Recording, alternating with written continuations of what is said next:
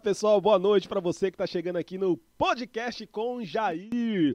Mais uma vez é um privilégio poder receber vocês aqui hoje, batendo um papo com três camaradas, três caras polêmicos. E nós vamos conversar sobre diversos assuntos. Já quero pedir para você aí, além de profetizar a benção na sua vida, pedir para você compartilhar, marcar os seus amigos, porque está no ar o podcast com Jair.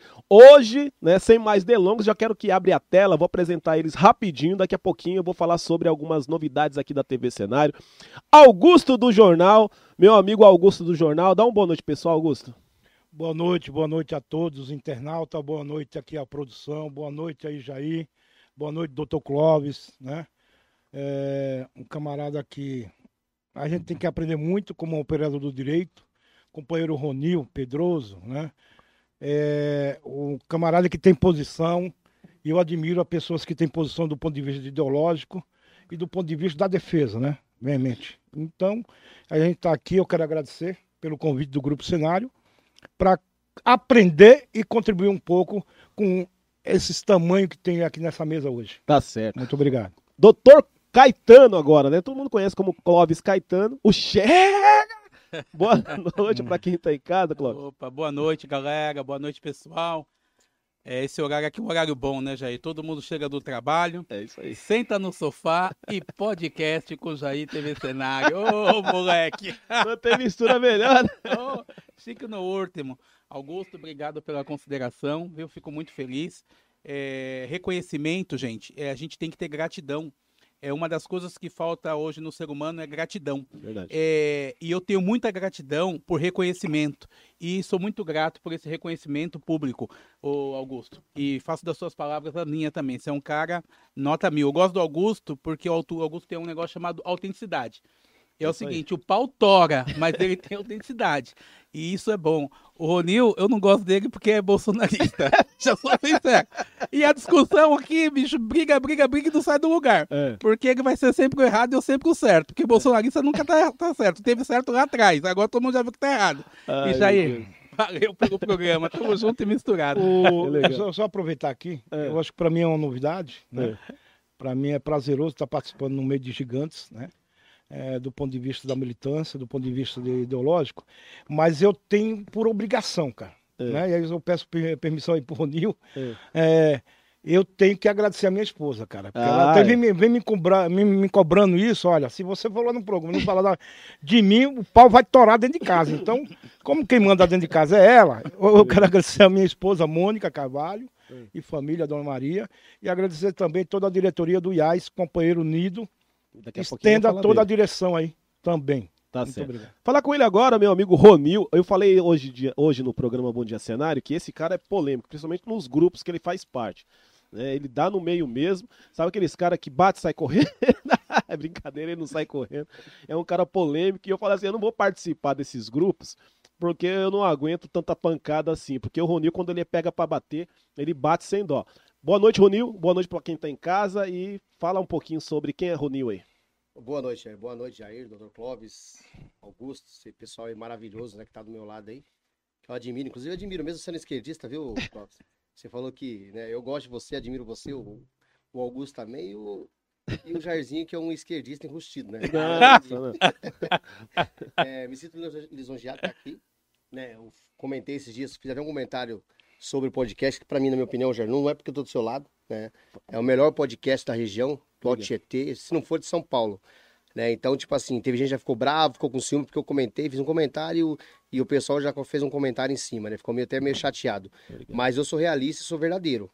Né? O que é, que é bom tem que ser falado. Então, eu já falei que é bom e não tem como não- eu voltar minha palavra. Então, eu achei bom, gostei e ajudo, tô ajudando até a divulgar o podcast do Jair aí. Queria agradecer o pessoal que tá assistindo aí e ao time do Real PDS, que inclusive o, Ja- o, o Augusto sempre tá dando uma mão pra molecada aí. Boa noite a todos aí. Ô, Ronil, certo. mas Ó, vou te falar só uma coisa vou aqui pedir pra rapidinho, vocês, viu, rapidão, peraí, rapidinho. Esse eh, microfone tem que ser direcional, Rony. Dá uma encostadinha mais na boca. Eu sei que é meio difícil, mas a gente procurar ficar mais perto possível pro som ficar de acordo. Por quê, gente? Pessoal do YouTube tá assistindo, Facebook ao vivo e amanhã começa a ir para todas as plataformas digitais, Spotify e tudo mais. Então o áudio precisa estar perfeito, então como ele é direcional, pedir para todos aí é, falar virado para frente do microfone. Pode falar, Perfeito. Clóvis. Não, eu quero falar é que é o seguinte, o que o Ronil comentou acerca do seu programa, tem as pessoas elas confundem muito. é, se eu não gosto de você, Jair, eu não gosto do seu programa. É Sabe, uma coisa que as pessoas têm que aprender a separar. É, a separar, é, até porque eu, eu sou fã é, de quem realiza. Eu não sou fã de quem só fala. Sabe, bicho? É fácil falar pra caramba, mas, meu, monta um negócio desse aqui, brother, monta. Cara, para de falar, meu. Então, assim, eu sou um cara que eu, eu, eu admiro todo cara que re- realiza. Seja o que for, o cara tá realizando. A- a- Enquanto um vai fazendo, o outro só conversa e fala mal. Meu amigo, aí daqui a pouco um avança e o outro vai falar que ele deu sorte. Mas aí, Me ajuda aí, mas meu aí amigo, me aproveitando ajuda. também, ô doutor, o senhor foi muito. quebrar a mesa aqui, Viu, doutor? Eu aproveitando aqui, sem muita formalidade, né? É. É, é, tem um ditado que ele deixa muito claro. E aí depende muito da humildade das pessoas, É. né? E separar o alho do bugalho, né? O que é bom não se cria, se copia. Então eu acho que a humildade tem que prevalecer nesse momento e copiar, porque isso é uma contribuição de utilidade pública, Verdade. né? É, eu sou um aprendiz feiticeiro. Estou aqui para contribuir no processo da discussão, no debate gostoso, Com certeza. respeitoso, com pessoas que realmente têm é, militância. O doutor na área do direito, na militância política partidária. O Jair, em toda uma trajetória que ele teve, não foi à toa. Não foi. Não chegou a, onde chegou. Para criar sempre o diferencial nos meios de comunicação do OTT. Então, tá de parabéns e essas integrações. Fico feliz. Que o Jair, na verdade, ele não, não copiou, né, cara? O Jair, ele recriou. Né, porque não tem como copiar. Vai copiar quem. Me desculpa. Quem não... Não, Não mas o pele, Ronil, eu só estou falando para as pessoas copiar. As pessoas copiar aqueles que não têm humildade. Ah, pode- entendi. né? Pelo, você começou lá atrás com um alemão, se eu não me É. engano, né? Alemão do trem, 90, Alemão do trem, um 2000. grande companheiro. né? Então, mas essa, essa plataforma agora Obrigado. é, deu uma parada lá, deu um stand-by É, na tua não, é, estourou. a questão Jair sua. estourou. E aí o Jair vem. Agora com outra roupagem, com outra modelagem, né, com outra estrutura. E estruturado. E, e isso, quem ganha na ponta final É a cidade. É é a cidade, é o munícipe, né? É o, a sociedade como um todo no modo TT. Então tá de Eu vou acabar flutuando aqui, hein, pessoal. Ah, fica à vontade. Muito obrigado aí pelos elogios. Muito obrigado por vocês que estão assistindo. Acredito que esse programa vai ser um diferencial com essa galera aqui, porque cada um tem muito que contribuir. Foi a dedo que eu escolhi de verdade, porque eu sei que cada um aqui, dentro das suas características, eles vão poder contribuir no bate-papo. Pessoal, já quero começar. Primeiramente, agradecendo os nossos patrocinadores do podcast. Daqui a pouquinho tem o Pix da Rachadinha. Quem já conhece o programa eh, já sabe o que é. E eu vou explicar agora para vocês o que é o Pix da Rachadinha. A gente pede, gente, contribuição. Como foi dito aqui, houve um investimento muito grande para esse podcast acontecer. Além de câmeras que eu tive que comprar, bancada, quero já mandar um abraço pro meu amigo Ailton, né, Costa, porque quando eu penso em fazer alguma coisa, né, nesse segmento, é o Ailton que eu chamo, tá nos assistindo agora. Eu tive que fazer bancada, comprar televisão, comprar cadeira, comprar microfone. Então foi um custo muito alto. Só essa cortina aqui ficou um absurdo de caro, mas está muito bonito. Então o que, que a gente faz? É, a gente pede uma contribuição de 20 reais é, para você fazer aí. Tem o QR Code na tela. É, faz a contribuição, mas aqui que nós. É, uma, uma ideia que eu tive e fez e está fazendo muito sucesso. Ao invés de você apenas contribuir, você vai ter chance de ganhar 50% de tudo que entrar. Já teve gente que saiu daqui com 300 reais, com 150, com 200. Então, assim, você vai fazer o Pix, eu vou falar o, o- a chave Pix agora, de 20 reais e já vai mostrando aqui, eu já vou ler seu nome. No final do programa, a gente vai rachar metade. Se entrar 150 é de alguém. Mostra aí, Luiz, como que é feito o sorteio para as pessoas entenderem. Tem uma roleta, é a roleta da rachadinha. Né? Não tô falando nada de direita aqui não, nem de esquerda. Aí vai os nomes. O Luiz vai rodar no final, assim, essa roleta, e o seu nome vai estar ali, tá vendo? No final, nós vamos vai escolher um nome, vai selecionar um nome e a pessoa que sair dessa roleta vai ganhar metade de tudo que entrou. Então vamos lá para a chave Pix. Jair cenário arroba hotmail.com. Vou repetir, jaircenário@hotmail.com. Jair, eu quero fazer 40. Se você fizer 40, sua, seu nome vai duas vezes para a lista e assim por diante. De cada 20 reais, o seu nome vai para a roleta a mais, entendeu? Então, de 20 em diante, nos ajuda aí na roleta é, da rachadinha. Se você não anotou, é jaircenário.hotmail.com. Vai aparecer o meu nome lá, Isaías. É Isaías mesmo, não tem problema, sou eu. Agora, se você quiser pelo QR Code, tá aí na tela, aproxima o celular, já vem direto e a gente vai falando os nomes aqui para você ir participando, tá bom? E eu quero já agradecer os nossos patrocinadores. Gente, a pizza, hoje eu fiz diferente. Eu já comecei colocando no prato aqui para as pessoas comerem. Só o Agostinho que falou que tá fazendo regime não come pizza, né? Então, é, gorduchinha, coloca na tela aí. Gorduchinha, pizza gorduchinha. Gente, pede lá a promoção aí. Deixa eu pegar meu óculos. Rapaz, deixei meu óculos lá do outro lado. Mas não tem problema não. Pois eu pego. Pizza gorduchinha, anote aí. Hoje tem a promoção, é 25, é isso? 25 hoje? Rapaz, 25 conta a pizza gorduchinha. Já assiste o podcast e já pede a pizza gorduchinha. Tem o contato aí, ó. Printa a tela para você anotar. E o lugar certo de você comer sua pizza é na pizzaria gorduchinha. Qual é o próximo? Automoto Escola e Despachante BR do meu amigo Marcos BR, vai compartilhando aí, printa a tela também, tudo que você precisar, tirar sua habilitação, renovar documentação e muito mais, Automoto Escola BR. Tem mais? É, Triunfo Cred, olha o telefone lá, tem até 0800 para você que precisa de um dinheirinho rápido na sua mão. Triunfo Cred. Qual que é o outro, Luiz? É Linkfu, para você aí ter uma internet de qualidade, top da linha você tem que entrar em contato com a Liquifu. Plinta a tela também para você pegar o contato. Tem mais? Ah, e Atacado e Varejo Leal que está servindo aqui as bebidas para rapaziada. Leal, Atacado e Varejo. Vamos lá bater um papo com eles, gente. É, hoje, como eu disse, é Augusto do Jornal, né? Movimento Sindical. Ele é diretor executivo nacional da CTB, que é a Central dos Trabalhadores e Trabalhadoras do Brasil, e segundo suplente de vereador pelo PSB.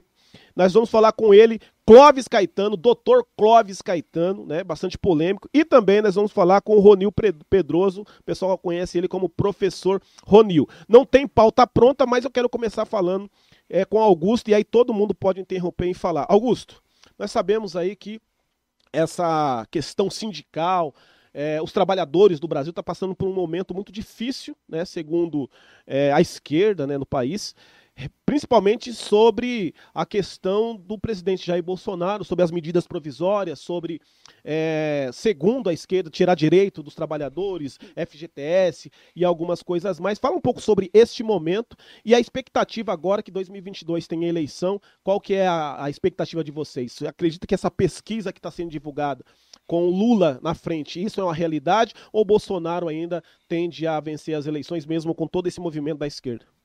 É, Jair, eu vou começar o seguinte: não vou entrar na questão dos presenciáveis, né? Com certeza. Eu vou entrar da pauta da classe trabalhadora. O, não foi bem aceito, né? pela sociedade como um todo, tá? É, a classe trabalhadora, haja visto que foi retirado direito sim. Se você pegar hoje é, a relação no capital de trabalho de o próprio o, patrão tentar negociar direitos, né? Do legislado, do negociado sobre o legislado, quem sai desvantagem é o próprio trabalhador. Né? com relação à questão da jornada intermitente, né? Os, lá atrás, quando começou a gestar essa discussão da reforma trabalhista, o movimento sindical, a central sindical, né, a CTB, a CGTB, as demais centrais sindicais, nunca foram contra a questão de se discutir a reforma trabalhista. A reforma trabalhista, no primeiro momento, lá atrás, na época do Michel Temer, do Michel Temer, é, tinha um compromisso com o senador Romero Jucá, ex-líder do, do, governo na época, de se mexer em 12, 13 pontos da reforma trabalhista, da CLT. Tá? E aí, num cavalo de pau que foi dado, né? E geralmente eu canto de falar o seguinte: para quem conhece Brasília, quem conhece a articulação, as mudanças né, se acontecem sempre à noite. E aí, durante o dia, toda uma negociação, toda uma articulação. Não é só Brasília não, Ferraz também. É, eu acredito que está nesse caminho também, né? E aí, o, de uma hora para outra, no dia seguinte, estava lá em pauta nada daquilo que foi discutido, negociado, né? Era para se reformar é, 12 artigos, que foi apresentado no primeiro momento, e de uma hora para outra apareceu lá nas comissões comandado pelo senador Romero Jucá, uma mudança de mais 100, 100 artigos na CLT. Né? E mais de 200 e poucos dispositivos da CLT. Então, houve um, um, um estrupo na CLT. Né? Houve modificações que hoje, com o discurso lá atrás, do governo do Michel Temer, continuidade do governo Bolsonaro, aí eu não estou entrando no tema de presidenciável, claro, claro, claro. Né? do ponto de vista do presidente da nação, que a alegação com a mídia, a grande mídia, é gerar emprego. Você não tem, nunca foi, a CLT nunca foi impeditivo de criação, de, de, geração de emprego e renda no país. E aí, hoje você pega uma reforma né, que foi feita lá atrás, aprovada, e não gerou nenhum emprego. Né? Aí você tem a questão do negociado sobre o legislado, que você tem uma relação muito fraca. Né? Hoje você pega uma contabilidade, não precisa mais fazer homologação do sindicato. Aí ela simplesmente liga para o trabalhador, apresenta o termo de rescisão contratual e quando o trabalhador assina lá, ele deu aceito e a gente orienta que o aceita no sentido seguinte: não concordo, sempre assinar, não concordo com o termo de rescisão do que está apresentado. E aí ele procura o sindicato, a gente orienta. Por quê? Na própria lei também foi colocado quitação geral né, da rescisão. Isso é um absurdo, Jair. Como é que você pode quitar, né? Igual a conta de luz e de água hoje, né? Você pode chegar lá nas operadoras, né? Eu quero uma quitação anual dos 12 meses que está pago a minha luz. Na relação trabalhista não pode funcionar desse jeito, porque você tem direitos ainda a reivindicar. E quando você coloca numa reforma dessa uma quitação geral, você acaba impedindo o trabalhador reivindicar os seus direitos. É uma coisa que eu gosto de destacar sempre é o pacote do engano. Eu, eu enxergo a reforma trabalhista como o pacote do engano. Então, infelizmente, é, eu não sei o que aconteceu com a sociedade, porque a sociedade, ela lá atrás já ela reivindicou, foi para a rua por causa de um aumento de 50 centavos na passagem. Mas você vê, com essa reforma, hoje já caiu em constitucionalidade de diversos artigos da própria reforma. Né? Vou dar um exemplo é, a pessoa que ela é trabalhadora é mandada embora, ela para entrar com ação trabalhista, ela aí tinha agora que pagar se ela perdesse. Isso é uma Verdade. coisa, uma, uma, uma condição muito desfavorável para o cidadão. Então, toda condição desfavorável para o cidadão, o cidadão ele tem que enxergar com maus olhos. E aí criou-se uma filosofia de que é você tem que ser empresário, você não tem que ficar mais brigando aí pelos direitos trabalhistas. Isso é coisa do passado. Isso não é coisa do passado. Direito trabalhista é direito trabalhista. Os direitos, os direitos conquistados desde a Revolução Francesa até hoje são direitos importantes. Então, assim, abrir mão de direito trabalhista é uma coisa que, ao meu ver, é, eu não consigo enxergar com bons olhos, eu não consigo entender qual educação e como conseguiram plantar isso na mente do cidadão. Porque a reforma trabalhista era o, o, o estupim aí para a sociedade sair quebrando tudo, se fosse em país de primeiro mundo. Se fosse França, se fosse aí Alemanha, se fosse. O povo estava na rua, Ronil, arrebentando com tudo. Porque é o seguinte: o, o que eu acho incrível nos países de primeiro mundo, que no Brasil existe, mas o cidadão não consegue é, viver isso, se chama direitos individuais. Ô Clóvis, eu concordo com você em bastante é, ponto, mas eu gostaria de entender o seu raciocínio do, do e também do Augusto referente é o, o estilo que o Brasil tem na questão trabalhista e comparado com um país que você é apaixonado, que você já foi algumas vezes para os Estados Unidos, que lá é diferente, é mais ou menos parecido com o que o Brasil está querendo adotar e lá funciona. Até porque pessoas que saem daqui do Brasil vão para os Estados Unidos com a extensão de ganhar dinheiro, de ficar bem, sendo que lá não existe tantos direitos, mas a pessoa quando vai para lá tem que trabalhar de fato, pode trabalhar em mais empregos, não existe tantas é, direitos, não que eu sou, sou a favor, só estou apenas rebatendo para vocês como fazer a comparação. Como explicar isso? Um país que nem o Brasil, que é de terceiro mundo, que está querendo fazer algumas mudanças e a gente compara com os Estados Unidos, que você viaja sempre para lá, como você já disse, que tem o, o, padrão parecido com o que o Brasil quer implementar, lá dá certo e aqui no Brasil não dá. Por quê, então, Olha, nós fomos colonizados pelos portugueses. Os americanos foi colonizado pelos ingleses. Já começa por aí. E a cultura, Jair, ela faz uma diferença muito grande na vida de qualquer ser humano. Ah, a cultura entendi. e a educação. Então, não dá para comparar jamais o Brasil com os Estados Unidos, porque quem estudou numa escola pública dos Estados Unidos até o, o, o terceiro colegial tem o nível dos universitários do Brasil. Então, assim, a comparação ela está muito longe de comparar Brasil com Estados Unidos. A gente não tem Entendi. condição nenhuma. É, as pessoas já, na- já saem da escola com direcionamento do que vai fazer, para onde vai. Então, assim, uma coisa que não dá para comparar aqui, você, o cara sai da escola aqui, ele mal sabe ler e escrever, porque a nossa educação aqui é ruim. Então, como que esse cara vai se preparar, vai estar preparado para o mercado pós-escola? Tem pessoas que saem da faculdade, infelizmente, não sabem ler e escrever, até saindo da faculdade. Aí o problema está no quem? Está no aluno? Está na faculdade. A faculdade é ruim. Aí você faz uma, uma discussão, outra discussão assim, que eu acho muito louca, que é tem que dar a faculdade para todo mundo. Não, eu sou contra dar faculdade para todo mundo. Eu sou a favor de dar ensino de qualidade para todo mundo. Para ter condições de chegar na Pra- faculdade. O doutor, só me permite Pode falar. aqui. É, é um disparate, e aí eu falo que é um complexo de vira-lata, né? Alguns brasileiros, né? Sempre os Estados Unidos. Não, em vez de pegar os Estados Unidos como parâmetro, né? Tem 400 milhões de americanos, é, trilhões de orçamento, é, a questão cultural, né? É, desde a Guerra Mundial, né? Ou a crise econômica que teve lá, a crise financeira. Vamos pegar a, a Espanha. Por que, que a Espanha está mudando o comportamento Tá, de uma retro- reforma? tá voltando. né? Ela está voltando porque percebeu que não gerou emprego. No Brasil, não, não é impeditivo a questão da CLT. Isso cai Né? no que o Clóvis falou. Agora, cultural. É, é cultural. questão cultural e É, outra é. é da classe política. Mas, mas Vamos pegar tem, hoje. tem uma coisa Você só. pega o- a alegação do setor empresarial, né? principalmente da Fiesp, é o custo do Brasil, Uhum. 132%. Aí no custo do Brasil que eles alegam, eles envolvem férias, 13 terceiro, cesta básica. Porra, é um absurdo, caralho. Deixa o Roninho falar um pouquinho.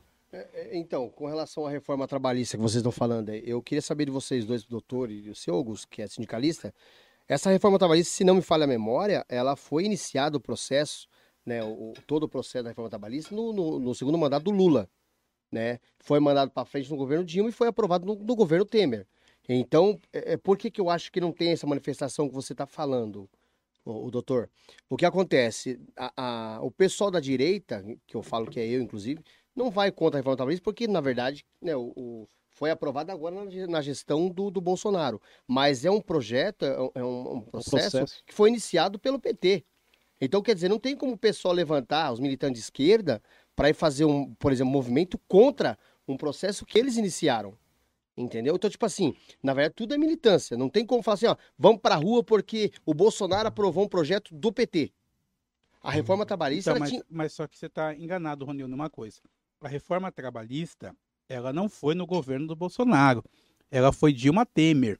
Iniciou no, Não. iniciou no Lula. É, é, mas Não, só que. Dilma é, Temer. Dilma, Segundo Dilma, não, Lula. Dilma Temer. Na- na- Dilma na Temer. Eu só estou é. corrigindo, eu só estou corrigindo porque E- dados não dá, dados O errados. Lula, no, no segundo mandato dele, já falava em reforma trabalhista. Não, ele, Entendeu? ele Falava- falava, ele fa- falava uma reforma trabalhista que não é essa que foi posta em prática. É que assim, Augusto. Não. É, é- é que- Foi- Augusto. Mas foi Não, da mas a reforma pelo PT, pô. Nós não Ô, somos Augusto. contra a reforma trabalhista. O que não dá para Por você pegar exemplo- Jabuti, Por pegar exemplo, eu, Jabuti eu, e colocar numa reforma trabalhista. Augusto. Você quer um exemplo do não, Deixa eu só Jabuti? concluir, Augusto. Não, vou pegar aqui, Não, eu é porque, no é, porque, é porque você colocou. É. Nós não somos contra a reforma trabalhista. Você está falando nós, então você fala você e mais alguém. Eu sou contra a reforma trabalhista. Então, assim, então o seu nós eu não me cabo. Agora você pode continuar. Você foi Não, pra rua se manifestar? eu- Hã? eu- eu Você, foi pra rua se manifestar? Eu, eu e todos os advogados, e mais os que militam na área Fizemos trabalhista, uma carta, Não. um comunicado. Você, você, você, o, o advogado ele tem uma forma de se manifestar que às vezes só é, tem mais efeito do que gritar na rua. Doutor, só me certo? Então cada um, cada um. Até porque o, o- as ações de inconstitucionalidade que foram propostas, diversas ações de inconstitucionalidade, essa mesmo que quebrou agora, que e a- acabou acontecendo da, da- de quem tinha que pagar para entrar com a ação e agora não precisa mais, não foi grito de rua, foi manifestação de advogado. Isso é sinal de que a categoria Mas de forma ela conjunta sabe com o movimento sindical. exatamente, Então, vou pegar exatamente. outro exemplo. É, Quando a reforma trabalhista determinou é, a trabalhadora em setores insalubres, foi de forma conjunta com o Poder Conjunta. Judiciário Trabalhista, a NAMATRA, né, o Ministério Público do Trabalho, enfim. Houve um consenso naquele momento, tem uma decisão do STF. Ó, Quando deixa- eu falo nós, quando eu falo, só para me deixar bem Não. claro, é que nós não somos contra a reforma nenhuma, desde que não seja para retirar. Direitos dos trabalhadores, de- desde que não seja para retirar o dinheiro de uma sociedade. Tá certo. Ó, deixa eu falar aqui, eu, eu fui mal, mal educado hoje, eu não falei os nomes dos pessoal que tá assistindo aqui. Isabela Lousado, boa noite. Bora, Ronil! Tá colocando um foguinho aí pro Ronil. o Ronil só tá aquecendo aí.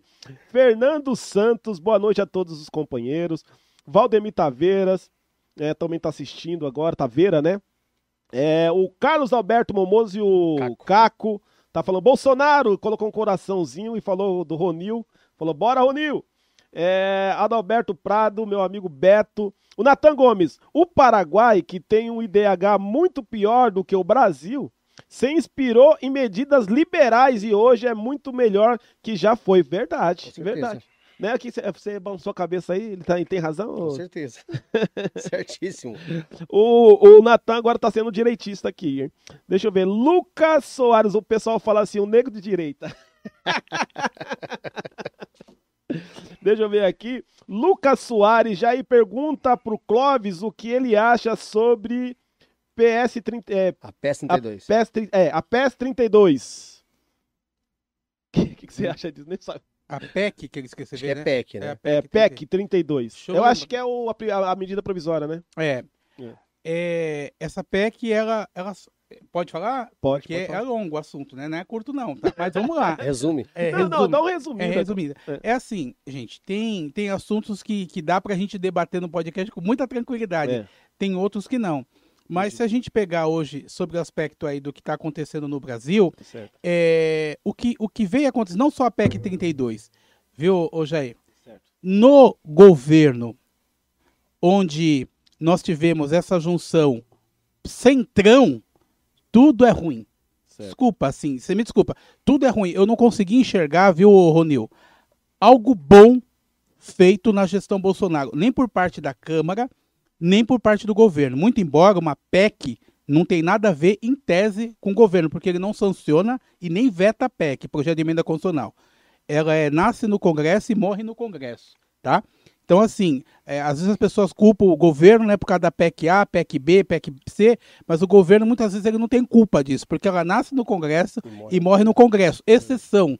A exceção é quando ele pega a base dele e começa a reunir a base dele para começar a fazer a base dele votar a favor, votar a favor, como a PEC do calote, por exemplo. Como a PEC do calote, né, que quer, quis pegar o precatório de quem já tinha ganhado as ações, já transitou em julgado, já está praticamente ali na fila do precatório para receber, aí o governo fala, não, vamos pegar esse dinheiro e usar para pagar as pessoas do Bolsa Família. E aí ele diz, porque nós não temos dinheiro. E ao mesmo tempo que ele diz que não tem dinheiro, ele apoia o fundão partidário. Sabe? É uma coisa. Só para corrigir, não é o Bolsa Família, é o Ca- Auxílio Brasil. Brasil, Caco, obrigado. deixa eu É. falar com o Caco aqui. O. Caco, ó, melhor trocar a pauta. Daqui a pouco a gente Daniel vai também, trocar. falando. Vamos falar da nossa saqueada cidade. Eita! Putz. Não, daqui a pouco, ô Caco, aguenta a mão aí, pô. Nós já estamos na introdução falando do Brasil. Daqui a pouquinho a gente vai pro estado de São Paulo. Não, e depois o- nós vamos pra Ferraz. E o, só, só pra... Ó, já pra tem Pix outra aqui. pauta. Ó, já tem É, Pix o aqui. Auxílio Brasil, né? é, tem que deixar muito claro, independente de paixão, É. né? É, mas de forma respeitosa, a quem tem essa, essa mente ilu- iluminada de fazer de forma proveitosa. Ela vai até o final de 2022. É Deixa certo. bem claro. Ó, Ou seja, tirou um programa de 18 anos, É. funcionando distribuição de dinheiro, para fazer um programa de 12 meses. é verdade. Ó, deixa eu falar aqui, ó. É igual Jos- Bolsa Ferraz de Ferraz, Ferraz de Vasconcelos, hein? José Severino da Silva. Quem que é? José Severino da Silva. Coloca lá, né? o Luiz vai colocar 20 reais. José Severino da Silva. Você que tá chegando agora, gente, tem o Pix da Rachadinha. Você vai fazer um Pix no jaircenário.hotmail.com. O José Severino já fez. No final do programa, vocês estão muito mão de vaca hoje, hein? No final do programa. Ô, Caco, faz agora. Que, que o, o teve um dia que o Caco fez depois do programa, eu tive que devolver os 20 para ele depois. Faz agora jaircenário.hotmail.com. Vai aparecer Isaías, você faz 20. No final do programa tem aí. É, a metade pode um pra, vai para um de vocês, tá bom? Então nós vamos fazer o sorteio e vai para um de vocês aí o Pix da Rachadinha. Pessoal, nós estamos falando agora sobre reforma, tá? Vamos mudar um pouquinho a pauta, porque a gente quer falar um pouquinho sobre é, eleição e candidatura de deputados estaduais que estão se lançando aqui na nossa região aqui. É, inclusive, eu queria saber dos dois postulantes aí, que eu acredito que vem coisa boa aí e parece que vocês vão se colocar à disposição para ser candidatos em 2022 ou é apenas especulação? Vou perguntar primeiro para o Clóvis Caetano, doutor Clóvis, doutor Caetano, como que ele gosta de ser chamado, se já pensou, se já definiu, será candidato ou não, vem por qual partido e por qual objetivo, se porventura você vier, você vai se colocar à disposição agora em 2022, Clóvis. É, Jair e todo mundo que está ouvindo, é, é importante o, o que eu vou ressaltar aqui nós precisamos de deputados. Isso é uma coisa notória. Lógico. Mas nós não precisamos de qualquer deputado. Isso tem que ficar muito claro. E por que, que tem que ficar claro? Porque tem pessoas que se tornaram profissionais, Ronil, da mentira. O cara diz que conseguiu 2 milhões de, de, de, emenda, daqui a pouco mais um milhão de emenda.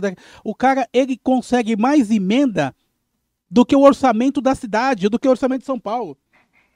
Vira uma. Um, é, é, se você fizer a somatória, é absurdo a mentira. Não, o Pinóquio, só para corrigir, é, o Pinóquio que você está é, falando é o prefeito estadual Rodrigo Gambale. Não é só emenda parlamentar. Então, emenda só... parlamentar dele. É, não, só para corroborar, né, só para corroborar, se me permite, doutor. É, para corroborar, segundo a própria imprensa do governo, tá certo? E aí eu quero parabenizar o companheiro Sérgio, mandar um abraço, que deixou bem claro, de emendas durante 36 meses de mandato do prefeito estadual, Rodrigo Gambale, 3 milhões e pouco, mais um milhão e meio conjuntivo. O que, que é essa porra conjuntiva? É que arrumou lá um deputado estadual que é candidato à reeleição e ele tem as pretensões de ser candidato a deputado federal, o partido ainda não definiu, tá? E aí juntou quase 5 milhões de reais. Mas dele mesmo é só 3 milhões e meio. Aí ele usou as lives, que até 31 de dezembro viria para Ferraz de Vasconcelos 80 milhões de reais de investimento. É um é. Pinóquio, que não chegou. Então o que acontece? Eu iniciei uma fala e fui interpelado pelo meu colega aqui, que para vocês verem, que, que é essa o, porra interpelado? Eu quero saber o que, que é. Você, interrompido. Fui interrompido. Ah, então fala aí uma linguagem é. do português, cara. Pô, fui interrompido. É. E parecia, de verdade, que o Augusto é telepata, porque ele sabia exatamente o que eu ia falar, como eu não consigo entender Pai, o cara tá lendo a mente, porra. O cara tá lendo a mente. Aí até do Sérgio eu ia falar, ele cita o nome. Até da conjuntiva eu ia falar, ele cita É que eu tô cansado de ser enganado, porra, porra Como cara. que pode? É. Então, assim, sem telepatia aqui hoje aí. É. Então, sem telepatia. Então, o que acontece, gente? Cidade de Ferraz, ela é uma cidade que, de duas uma, ou ela gosta de ser enganada, tem que ficar muito claro. É. Ferraz, ou você gosta de ser enganado, tinha uma música que fala me engana, me engana, me engana, me engana. Lembra já qual que é esse samba aí? Me engana, me engana que eu gosto, né? É. Não tinha que me engana é. que eu gosto. Tinha um samba assim que eu gosto, né? É... E o que acontece? E pior que eu lembro o autor da música, que é o mais difícil. Me engana, é, me engana, que, que me eu gosto. Que eu... É, é, eu lembro o autor da música, mas não consigo lembrar a música. Mas vamos embora. Então parece que a cidade gosta mesmo de ser enganada. E aí, não, aí eu entendo algumas pessoas que vão na internet se manifestar é, defendendo o governo, porque o filho está trabalhando no governo, porque o filho é secretário. Eu entendo a outra pessoa que vai lá defender o governo, porque ele tem hoje uma dívida, uma dívida judicial de 12 mil reais todo mês. Todo mês. 12 mil? 12 mil. E é o seguinte, e ele ganha 12 mil por mês. Aí não fecha essa conta. Pô. Aí, meu amigo, ele tem que defender o governo porque ele tem que tirar um por fora. Ele tem que tirar um por fora de alguma forma. Ele já vem tirando desde a gestão do Zé Biruta. Então, Ixi. desde a gestão do Zé Biruta. Ah, fiquei curioso agora. Então, Isso é bomba, hein? Isso é, é bomba, hein, cara? Bomba. Bomba. Bomba. Isso é bomba, pô. Então, assim, aí, aí, aí a, a, defende com veemência. Defende com veemência. Esse, eu entendo, porque você tá com a faca no pescoço porque esse aí depende desse dinheiro a qualquer custo. Mas agora, o pobre como eu, como você, que está aí, o pobre como nós, defender um governo como esse, hospital regional, vai bem? Pergunta simples. Porque ele é o pai da, da, da saúde. O hospital regional vai bem? E eu quero trazer à tona aqui o seguinte. E o diretor do hospital, quem indica, é o prefeito estadual, Rodrigo Gambale? É isso? Parece que foi. Então eu vou dizer aqui, Augusto, uma coisa, eu falo pra vocês. É, se o Rodrigo Gambari provar tudo que ele vem falando, Jair, eu não vou sair candidato a nada. Eu vou, eu vou apoiar ele. O cara é bom. É. Mas se ele não conseguir provar 30% do que ele fala, tem que apoiar outro candidato. Tem que ser Augusto, tem que ser Clóvis, Ronil, tem que ser qualquer um. Mas a gente não pode aguentar mais esse tipo de conversa. Sabe, meu? Acabaram com. O Fundeb tem que trazer à tona. Tem que trazer à tona. Porque assim, é, a Priscila Gambari, infelizmente, é uma, é uma é laranja ali. É laranja ali. É triste isso. Porque é, a mulher, o empoderamento da mulher, precisa de uma mulher que faça, que realiza, que tenha identidade. A mulher que saiu da cozinha, Jair. A mulher que vai na feira. A mulher que vai no mercado. Sabe? A mulher que cuida do filho. Essa mulher merece respeito. Não merece ser laranja. Pra mim isso é muito doído ver. Até porque quando você escolhe uma mulher dessa, você espera algo muito maior, certo? ô- ô- ô- ô- Eu só, eu só quero dizer o seguinte: é, isso demonstra mais uma vez que a eleição da mandatária, eu não vou falar do gênero mulher, né? Porque se a mulher realmente descobrir o poder que ela tem, domina o país. Verdade. Tá? Agora, existe uma grande parcela, ainda no século XXI, do machismo, que impede, Que impede. tem medo da mulher. Verdade. Tá?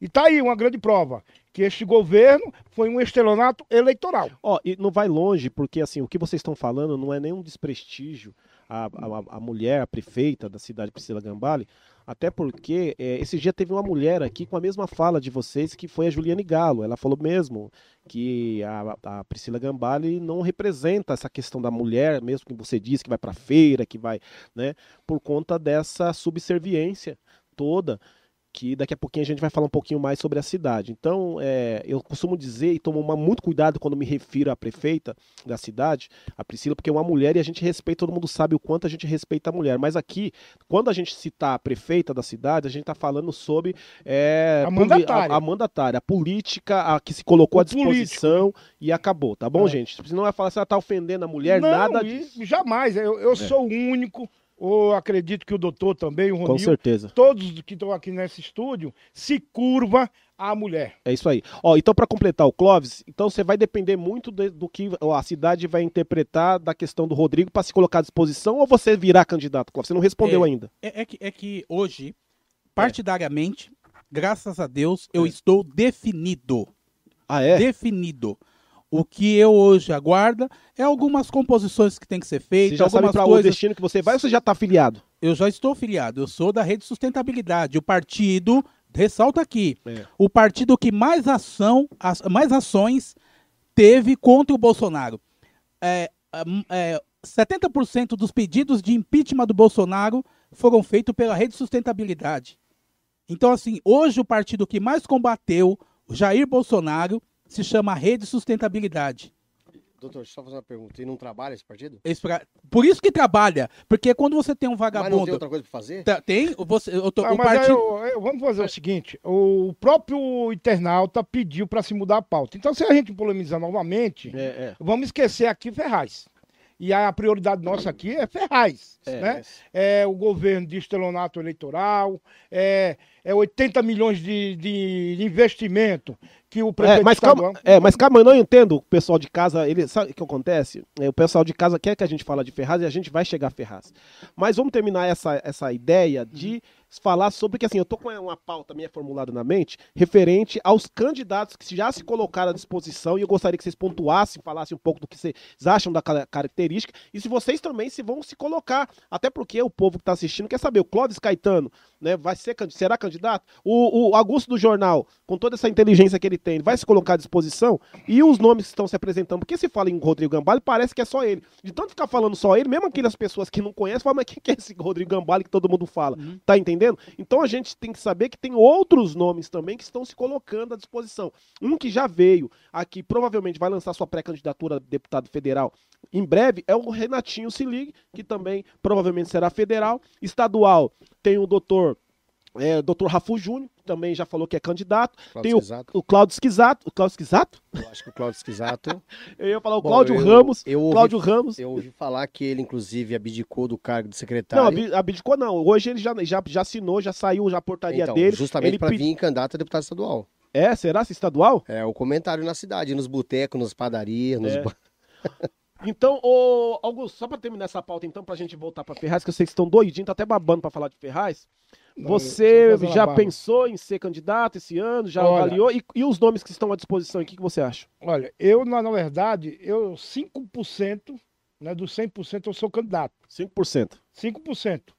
95% eu dependo da minha mulher, da família. Se ela deixar, você vai. Se ela deixar, porque a família em primeiro lugar. Se você não buscar apoio na família em primeiro lugar, você não tem para onde ir, para lugar nenhum. Né? É, do ponto de vista partidário, a gente já tem algumas propostas de agremiações. Né? Do ponto de vista da certeza, 5% eu sou candidato, nem que seja do de zelador da minha casa. Quem vai determinar é a minha mulher. Porque é aquilo que a gente estava falando anteriormente. Eu valorizo muito a mulher, principalmente a família. Mas se eu não me engano, Então- você, tá no- você é do PSB. Eu estou no PSB hoje, lá eu participei de um programa anterior, né? Me coloquei à disposição depois que entrei em um acordo com a minha mulher, né? Que era candidata a deputado estadual.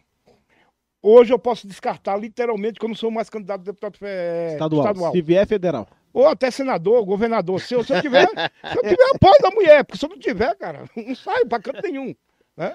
Mas sou candidato. É a boa campanha sai de casa, né? A Se boa não campanha tiver co- consolidado dentro de casa, eu não vou convencer ninguém lá fora. Ô, Ronil, quem que é o seu candidato a federal e estadual esse ano aqui em Ferraz? Puta, pra federal eu tô em dúvida entre o Clóvis Caetano e o Augusto, cara. eu tô em dúvida, porque eu não tenho deputado federal ainda não, cara. Não tem fe- Não. deputado federal? Não Saindo escolhi. daqui, Ronil, a gente vai tomar É, um, estadual um você já tem? Diz que os caras estão dando cachiné, mas até agora não chegou em né? Depois a gente toma um cafezinho ali na padaria, nós dois. Hein? Demorou, a gente vai trocar uma ideia. Ó, o estadual, 99% Rafu.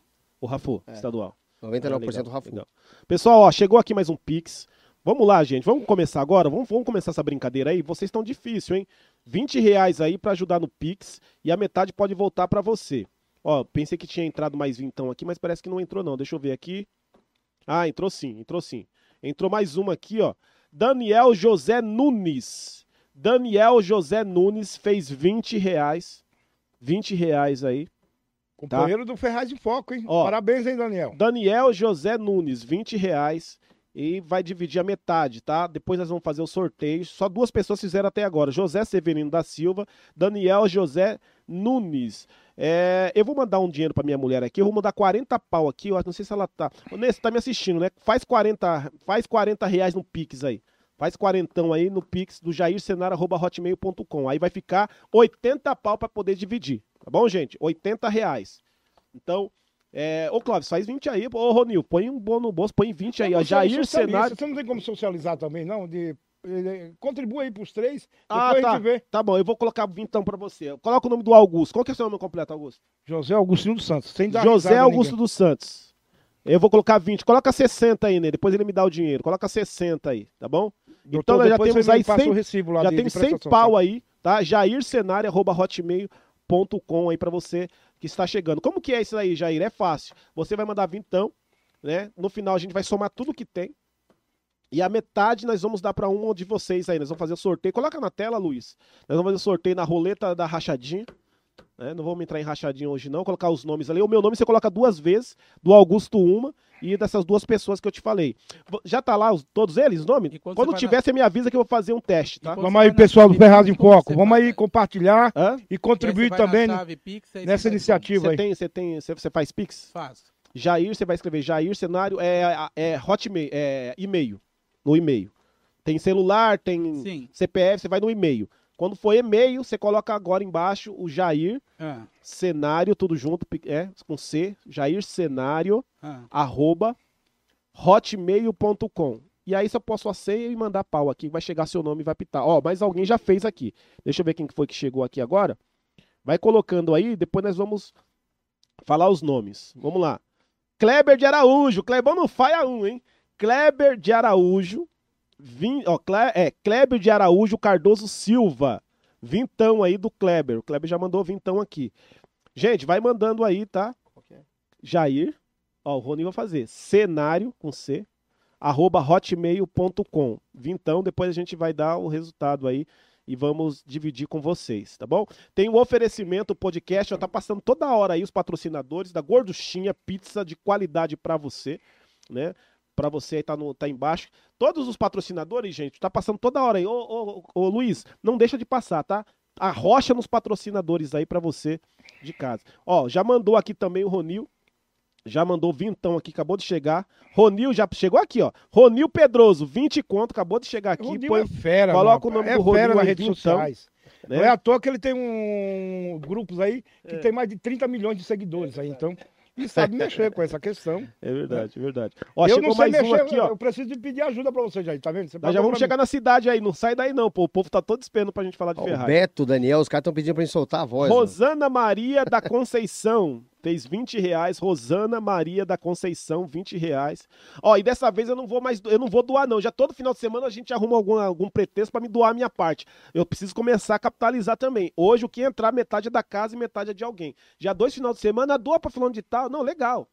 Mas agora, a partir de agora, a gente começar a Eu não tenho um Pix não, mas se quiser entregar lá no escritório também, eu agradeço pessoalmente. Pessoal, hoje nós estamos com eles, Augusto do Jornal, né, do movimento sindical, já falamos sobre, sobre o sindicato, sobre algumas leis, Dr. Clóvis Caetano, que é conhecido como Dr. Caetano, e o meu amigo Ronil, que falou pouco agora, mas agora eu vou fazer uma pergunta direcionada. Ronil, é, todo mundo sabe que você gosta muito né, de militar para o presidente Bolsonaro, e eu quero perguntar para você uma questão é, que chamou muita atenção, né, duas coisas. Primeiro, a questão dessa é, pesquisa eleitoral. Depois nós vamos para Ferraz. Depois disso aqui nós já vamos falar de Ferraz, tá? É, da pesquisa eleitoral que mostra Lula na frente. E pelo que está aparecendo, parece que o Lula vai vencer no primeiro turno. Não, é pesquisa, tá apontando. Ô, Jair, deixa eu falar um negócio pra você. Eu, eu acompanhei a, a eleição 2018 e aí eu via o Xandão, o professor Davi, militante de esquerda, outros caras falando que o Alckmin ia ganhar. Aí você viu o Ibope, o Datafolha, o IPES, um monte de, de, de agências que fazem pesquisa falando que o Bolsonaro perdia até pra Marina, acho que é a Marina do Rede, né? Esse partidinho aqui, parece que denunciou o Bolsonaro 80 ou 90 vezes. É. Nem sei se é. E o pessoal tava confiante, inclusive o próprio Augusto achava que o Bolsonaro ia perder pro Alckmin na época, né? É. E o Datafolha, meu, tanto o Datafolha quanto o Ibope, esses, caras, na verdade, são financiados pela esquerda no Brasil. Certo. Isso é fato, a gente não é idiota, né? Então, tipo assim, é, quando você faz uma pesquisa, eu vejo no Black, um, o Ricardo Black, que é da Folha, você vê a, a Miriam Leitão, às vezes os caras fazem o, o Santa Cruz lá, o Cruz, o, tudo militante, eles fazem uma enquete na, no próprio perfil deles. Eles tomam um pau e a diferença é gritante, cara. A diferença de 600, 700, quase um milhão, né? A enquete que eles fazem na, na, na- própria página deles, no perfil deles. Então, tipo assim, essas pesquisas do Ibope, IBGE, Datafolha, UOL, que inclusive fazem parte do consórcio Globo, me desculpa, eu não acredito. Em 2018, eu até acreditava que realmente o Bolsonaro ia perder até pra Marina. Ou pro, sei lá, pro Cabo da Ciolo, na época, se fosse candidato. Mas hoje eu percebo que é tudo mentira. Tanto é, ô Jair, que eu vou falar pra você, o Lula não sai na rua. O Lula foi convidado para dar entrevista esse dia na Globo e se negou. Disse que não vai dar entrevista na Globo. E ele vai ser o primeiro presidente do Brasil a fazer campanha home office. Como que é? Ele deu uma declaração no Twitter que ele vai ser o primeiro presidente, candidato a presidente, a fazer a, a campanha dele home office. Não vai pra rua, não vai fazer Não vai pra rua, porque o povo ama ele. É tanto amor que ele não quer, sabe, que o povo aglomere por causa dele. Ele vai fazer campanha em Vai casa. fazer campanha Não home vai nem office. pros debates Mas também. essa Não vai, já se negou, inclusive, no debate Mas da essa Globo. afirmação sua, essa coisa de forma periptória, né? É, que ele não vai pra rua, porque ele não precisa mais. Isso, Não, não, tá ele, não precisa, rua. ele não precisa ir pra rua. Sem O próprio Bolsonaro é o cabo eleitoral Não, não, dele, porra. hoje nosso, nosso cabo eleitoral hoje é o povo. É, eu, eu fui na manifestação, eu fui na manifestação já dia, 9 de setembro, dia 9 de setembro, e vou falar pra você, eu tinha ido no Fora Dilma e, e tinha gente, mas eu fui na do Bolsonaro, é espantoso o quanto de robô físico tinha lá. Eu falo pra você que tinha em torno de 4, 4 milhões, 5 milhões de pessoas na rua. Aonde, na Paulista? Na Paulista. Eu tava Ah, lá. pelo amor de Deus. Eu tava Vocês lá. aprontaram isso, Eu aonde? encontrei. Eu fui lá também, eu tava lá. 14 Mas não cabe tudo isso na Avenida 14, Paulista. a- Isso, Isso tecnicamente. A não polícia falou, a polícia militar falou em 3 milhões de Não, pessoas. Não, ai. Aí É mudou. bolsonarista, então, Ah, essa polícia. Aí mudou, Pô, aí para. mudou, aí mudou a Nunca declaração. na Paulista, Aí mudou a declaração por É. causa do João Dória, que falou que tinha é, 25 mil pessoas. Não, É. para, para. Não, Entendeu? também, Então quer rapaz. dizer, o Lula não tem, não tem nem como sair pra rua, porque ele vai ser escrachado, é ovo, é pau, é pedra. Eu sei, eu entendeu? só sei que vocês têm que correr atrás. Vocês viram. rabo o- o- o- e por dia, o Augusto. 33 mil Augusto, eleitores por dia. Augusto, você Como viu que é? Como que é, ó, Augusto? É, o Bolsonaro hoje, eu não, vou discutir tecnicamente. Hoje é um retrato. Pesquisa é um retrato. Do dia. falso, É um retrato do dia. fake, É um retrato do dia, fake. compadre. Não, não é Tem que retrato do dia, aceitar. Fake. Agora, é, é legal essa coisa do- da posição. Por que, que eu admiro você? Né?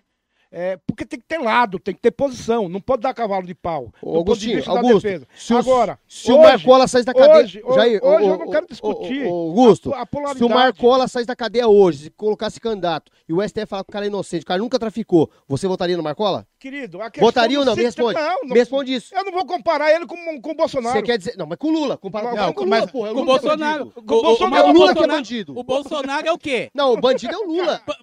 Meu, Eu não vou comparar ele, o Marcola, com o? Bolsonaro. Eu cara. também. O Lula é bandido, cara. O Lula é chefe de, de, de, de dar o crime, porra. Então, não vem. Lógico que você vai comparar o Bolsonaro com o Marcola. e o, Não o- tem como. Não tenho. Porque o Lula é bandido.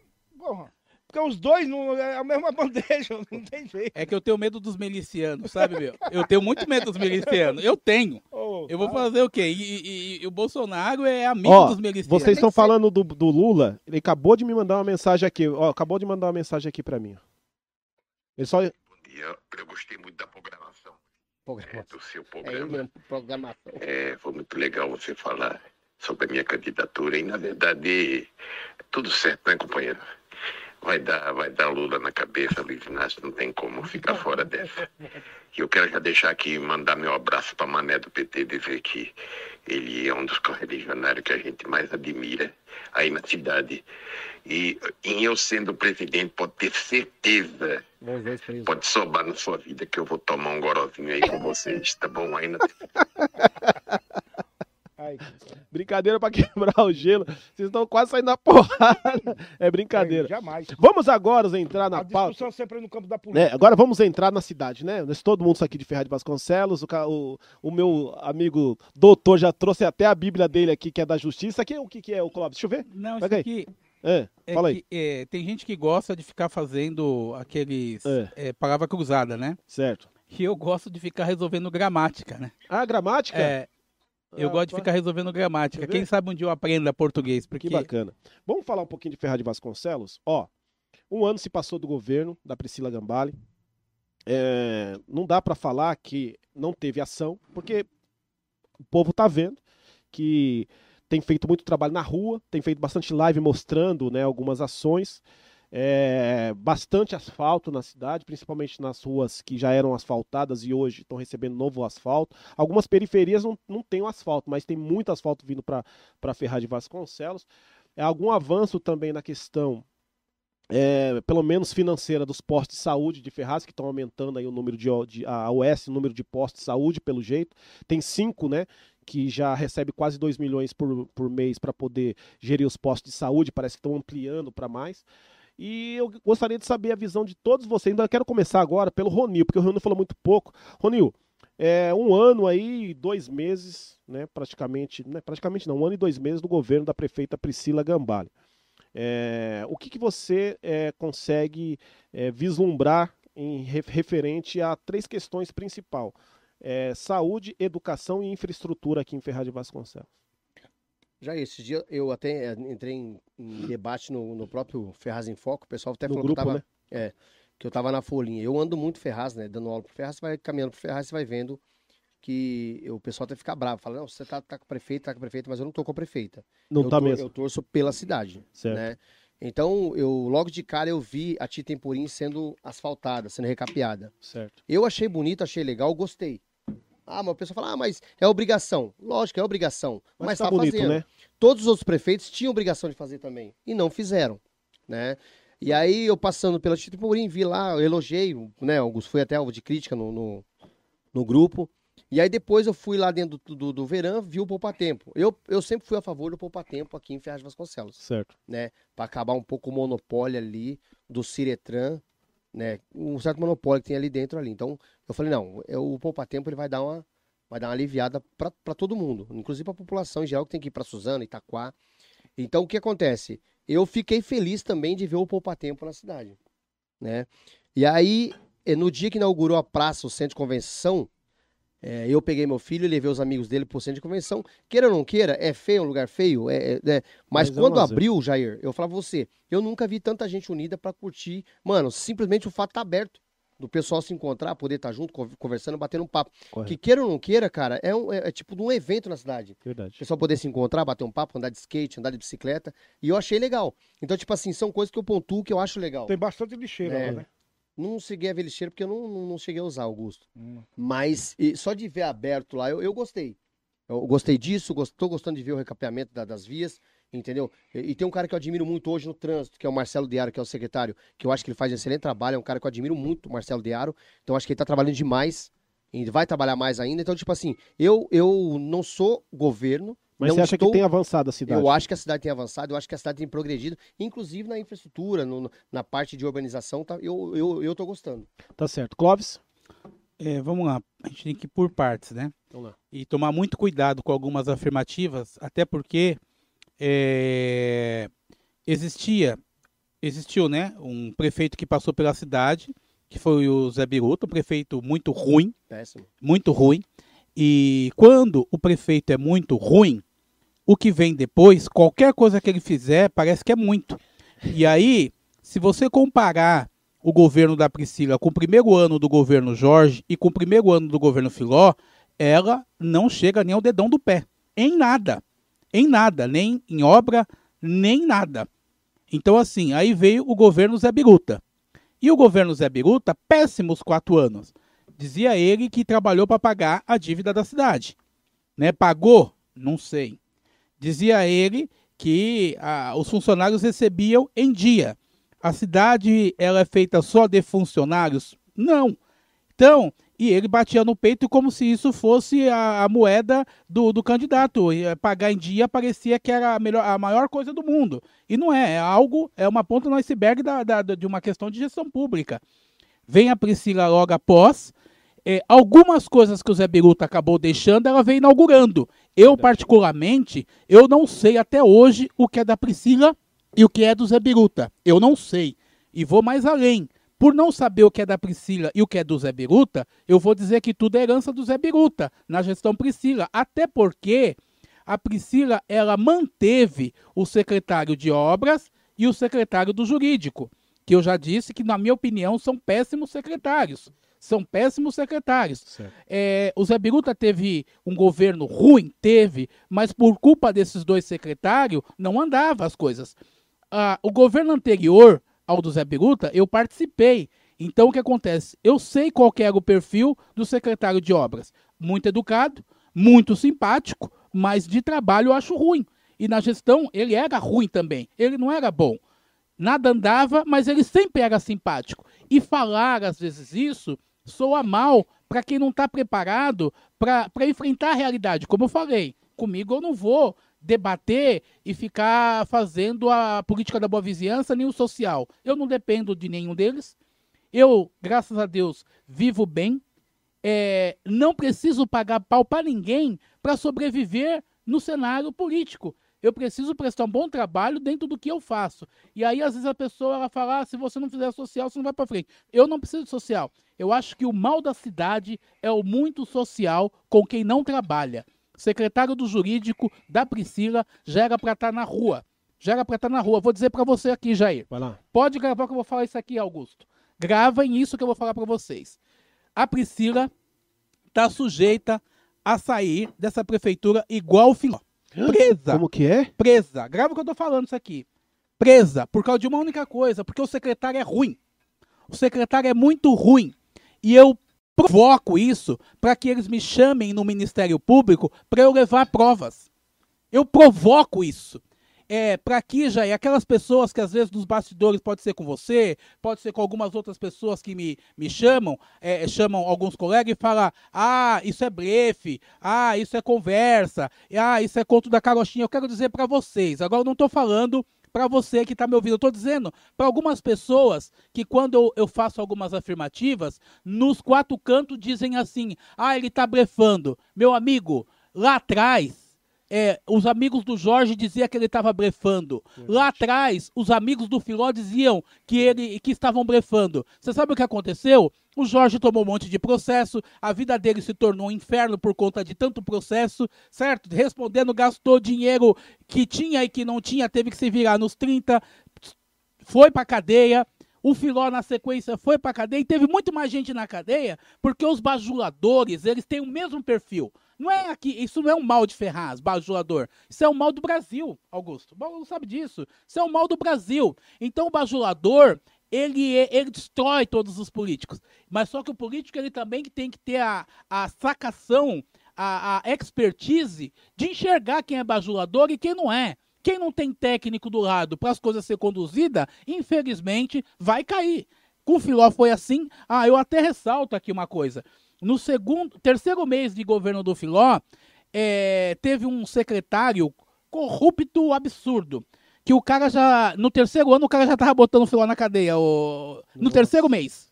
No terceiro mês, tinha um secretário que já tava botando o Filó na cadeia. Sabe o que, que eu fiz? Eu cheguei e falei pro Filó, Filó, quero conversar com você na época. Mas fora da prefeitura. Você esquece que eu sou secretário, esquece que você é prefeito. Não, fala aí. Eu falei, não, você esquece. Eu preciso conversar com você fora da política. Saímos de lá, fomos na 15 de novembro lá onde ele tinha o, o, o, comitê dele, ali perto do, do, do verão, era em cima. E eu falei para ele o seguinte, cara, você já assinou esse esse documento e o cara tá te levando mais documento. Você quer destruir todo o seu governo, sua vida? Falei para ele, precatórios.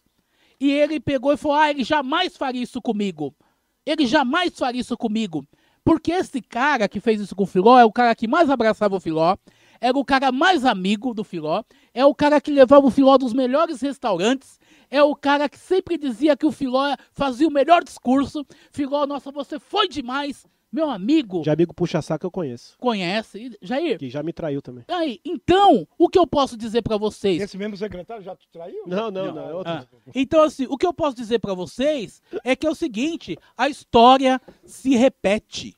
A história se repete. E eu feliz quando eu vejo um fake lá, que é do jurídico, viu, Jair? Ir lá debater, é. e já, já achamos ele, daqui a pouco eu só vou expor ele na tela assim, bem bonito, um fake do jurídico, é. sabe? Que o cara tinha que trabalhar no horário de trabalho, Ronil, e o cara tá discutindo e tá na prefeitura. Como que alguém fica discutindo em rede social e tá na prefeitura ao mesmo tempo e quer sabe, responder ou falar em nome de um jurídico, sabe? É, é, é, já achamos o fake, vai ser logo, logo exposto, mas tem que ser na hora certa, entendeu? Tem que ser na hora certa. Só uma parte, só, Clóvis, só... só uma parte, só. Ana Cláudia Oliveira, admiro, admiro a fala do, do Clóvis Caetano, por falar a verdade, doa quem doer, não é bajulador, não é dependente das migalhas da prefeitura, esperando uma boquinha para trabalhar. Disse aqui a Ana Cláudia Oliveira. Gente, o Cláudio Esquisato também ficou de fazer o Pix. Até agora eu tô vendo aqui se ele não, che não chegou o Pix ainda.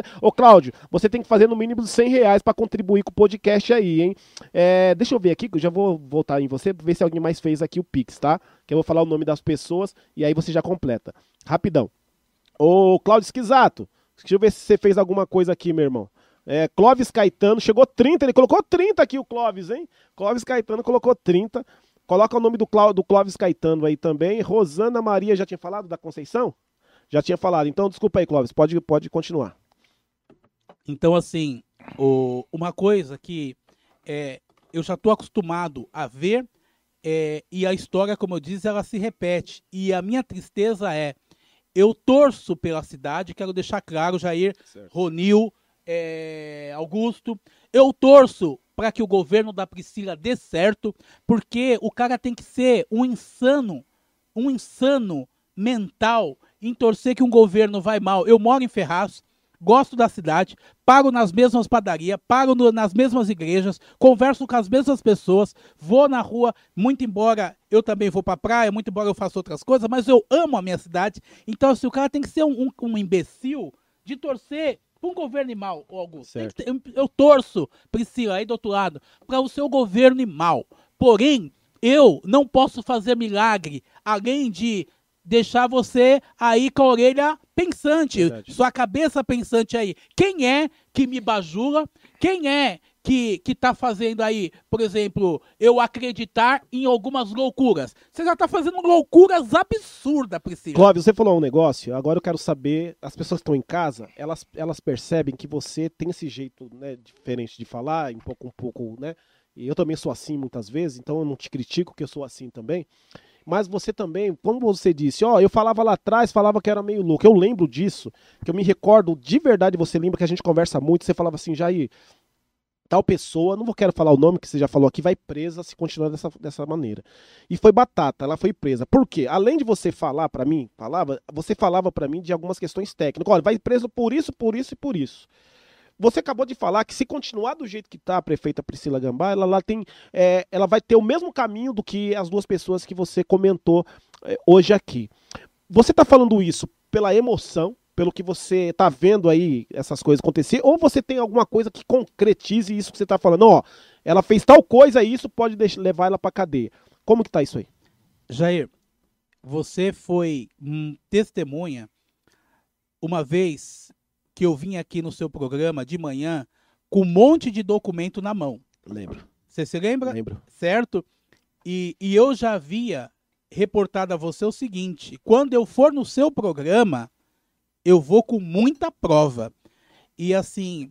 Eu não é, sei se você tá falando do Bolsa Ferraz, mas você também veio aqui falando do Bolsa Ferraz que ia dar problema e deu. deu problema. Ó, o Bolsa Ferraz, quando eu avisei pro Jair, eu falei, Jair, isso aí é um projeto nat morto. Você falou isso pra falei pra mesmo. ele, é um projeto nat morto. Eu tenho dó dessas pessoas, porque é o seguinte, o cara entra no Bolsa Ferraz, Augusto, é triste, cara. O cara, ele tem um projeto familiar, ele acredita que ele vai ficar ao menos um ano trabalhando. O Esquisato então fez ele aqui. faz um planejamento, porque é, para quem não tem, Jair, mil reais é muito. Verdade. E esse desrespeito com o pobre, eu não aceito. Entendeu? Eu não aceito. Nem da Priscila, nem por parte do Rodrigo Gambag. Não aceito por parte de nenhum deles esse desrespeito com o pobre de fazer o pobre ficar dependente deles. Ah, meu amigo, o governo, que fique claro, o governo tem que pagar o pobre que trabalha, mas ele não está fazendo um favor. Ele tem mais que obrigação, porque quando ele ganhou a eleição, ele foi na tua casa pedir teu voto, ele prometeu mundos e fundos, ele jurou pra você, só faltou ajoelhar no seu pé dizendo que ele ia melhorar a história da tua vida e da cidade. E hoje, ele quer tratar você como se ele estivesse fazendo um favor. E ele não tá fazendo um favor. Aí faz um projeto, Nat Morto, como eu falei pro Jair, e o, esse Nat Morto, eles in- inconsequentemente ouviram novamente, ouviram novamente as mesmas pessoas, Ah, é, Cláudio? as mesmas pessoas que deram os mesmos conselhos e que ainda seguem dizendo vamos reverter na justiça, Ah, vamos é? reverter. Isso, e aproveitando aqui. Meu, o- meu amigo, a, a mesma papagaiada. Eu ouvi isso no governo do Filó lá atrás, quando eu avisava que ia dar ruim. Sabe? Tem até uma brincadeira lá. Vai dar merda, vai dar, vai dar merda. Vai dar, meu Não, amigo. o- na verdade é o seguinte, é, Vai dar, vai só dar. avaliar um, um pouco a questão do- Claro. da intervenção do Ronil. é, se fez algo de bom, eu vou continuar se- sempre defendendo a tese. Porque para mim, político, mandatário não é popstar. É Não, obrigação. É obrigação, ponto. Né? Essa coisa de é, bater palma, é obrigação. Tá? É, foi eleito, sabe muito bem. E eu não estou discutindo no pessoal, nada pessoal, é no campo da política. Certo. É infraestrutura, questão de saúde, segurança é obrigação, ponto. A diferença do Zé Biruta é que ela foi muito privilegiada. Do ponto de vista é, do prefeito Caxias. O Zé Biruta tinha trabalhava com duas caixas de sapato. Uma para arrecadar os impostos e outra para pagar. Agora, zeladoria não fez. Nada. Mas- É. Agora, pegar a questão dos asfal- asfalto. É de quem o mérito? É do Zé Biruta. Não acho. É do Zé Biruta. Ela fazer e pegar os dividendos do, da, do fundo do Estado. É do governo Zé Biruta, não foi desse governo. É verdade. Deixa, eu dar- deixa, é eu do dar, governo anterior. deixa eu dar uma pimentada você aqui. concorda que poderia passar mais quatro anos pra você não fazer nada? Calma, calma, não, não concorda aí, o troco vem nas urnas, porra. Deixa eu dar uma pimentada Agora, aqui. o governo que quer ser reeleito, ele tem que fazer a obrigação dele. Pessoal, ó, ser reconhecido. o meu amigo Natan tá ó, reservando um monte de pergunta aqui, viu, gente? Ó, eu tô, ele tá mandando, ele tá printando tudo, Natan. Tem um monte de pergunta e daqui a pouquinho eu vou sair fazendo pergunta pra todo mundo aqui, tá, Tá. bom? Então, assim, tem um monte de Só pergunta. quero corroborar aqui que termina com Não, mas deixa eu só concluir aqui, ó, numa questão aqui, ó. Não, pode concluir. Conclui que é, vai mudar. Isso é questão para mim, eu vou continuar sempre defendendo a tese. Certo. Um político não é popstar. Ele é um servidor da sociedade. Sabe muito bem quando você pega uma prefeitura, uma prefeitura redondia ou quando pega. Porque é muito fácil um político, quando pega uma, uma prefeitura, os caixas estragados, a primeira coisa que ele vai para a imprensa é o seguinte, ou chama uma coletiva. Herança maldita. Então, quando este governo pegou do Zé Biruta, tem que levantar as mãos pro céu todos os dias. Peguei redondinho, tá aí a Câmara de Vereadores, o Tonho, mesmo como comentou aqui no, no Grupo Cenário, mais de 70 milhões de reais em caixa, vários créditos do governo do Estado e da União. Então, não é o orçamento deste governo. Vamos saber realmente para que veio uma cara nova e que não seja com os vícios da política velha daqui para frente. Você sabe uma coisa? Mas em Você- 12 meses não você- contribuiu com porra nenhuma. Você falou, Augusto, só um, um parentinho. É. Olha, quando o Filó assumiu o governo, eu me recordo que o caixa da prefeitura não tinha um real. Porque no, em dezembro, você se lembra disso? Em dezembro, teve um secretário que foi lá no caixa da prefeitura e sacou todo o dinheiro, Ronil, e botou no bolso. Da gestão do Jorge. Quem que é esse secretário? Ah, Não vou citar, não, mas tudo bem. O cara sacou o cara todo o foi dinheiro. sacar o dinheiro? Sacou como? o dinheiro. E aí, meu irmão, É. o Filó entrou, aí o Filó entrou feliz. E da noite pro dia, o cara com a cara. Porque não tinha dinheiro, cara. Não É. tinha, por Deus do céu. Aí o lixo na rua, parecia que já era armado. É. O lixo todo na rua, É, não tem é. dinheiro. Aí a empresa, é, deram um jeito lá, a empresa e tal. Aí o que acontece? E como que vamos pagar os funcionários? Imagina, o nome estava sujo, no, no o SPC Serasa da prefeitura é o É o Calque, calque. é, é, é, é o, o FPM, É. é, é o INSS também, que o governo anterior não depositava o dinheiro do INSS. E aí pegou zerado o caixa. E, e preocupado. Aí eu falei pra ele, tem um cara que pode te ajudar. É. Aí ele falou, quem que é? Eu falei, o cara pode te ajudar. Ele falou, quem que é? Aí eu apontei o Gabriel. Pô, mas esse cara aí, esse cara é estranho.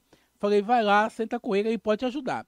O Gabriel fez uma ação judicial e conseguiu uma liberação de 7 milhões. Foi o dinheiro que pagou o- os funcionários da prefeitura no mês de janeiro e fevereiro. E, e março, se eu não me engano. 7 milhões.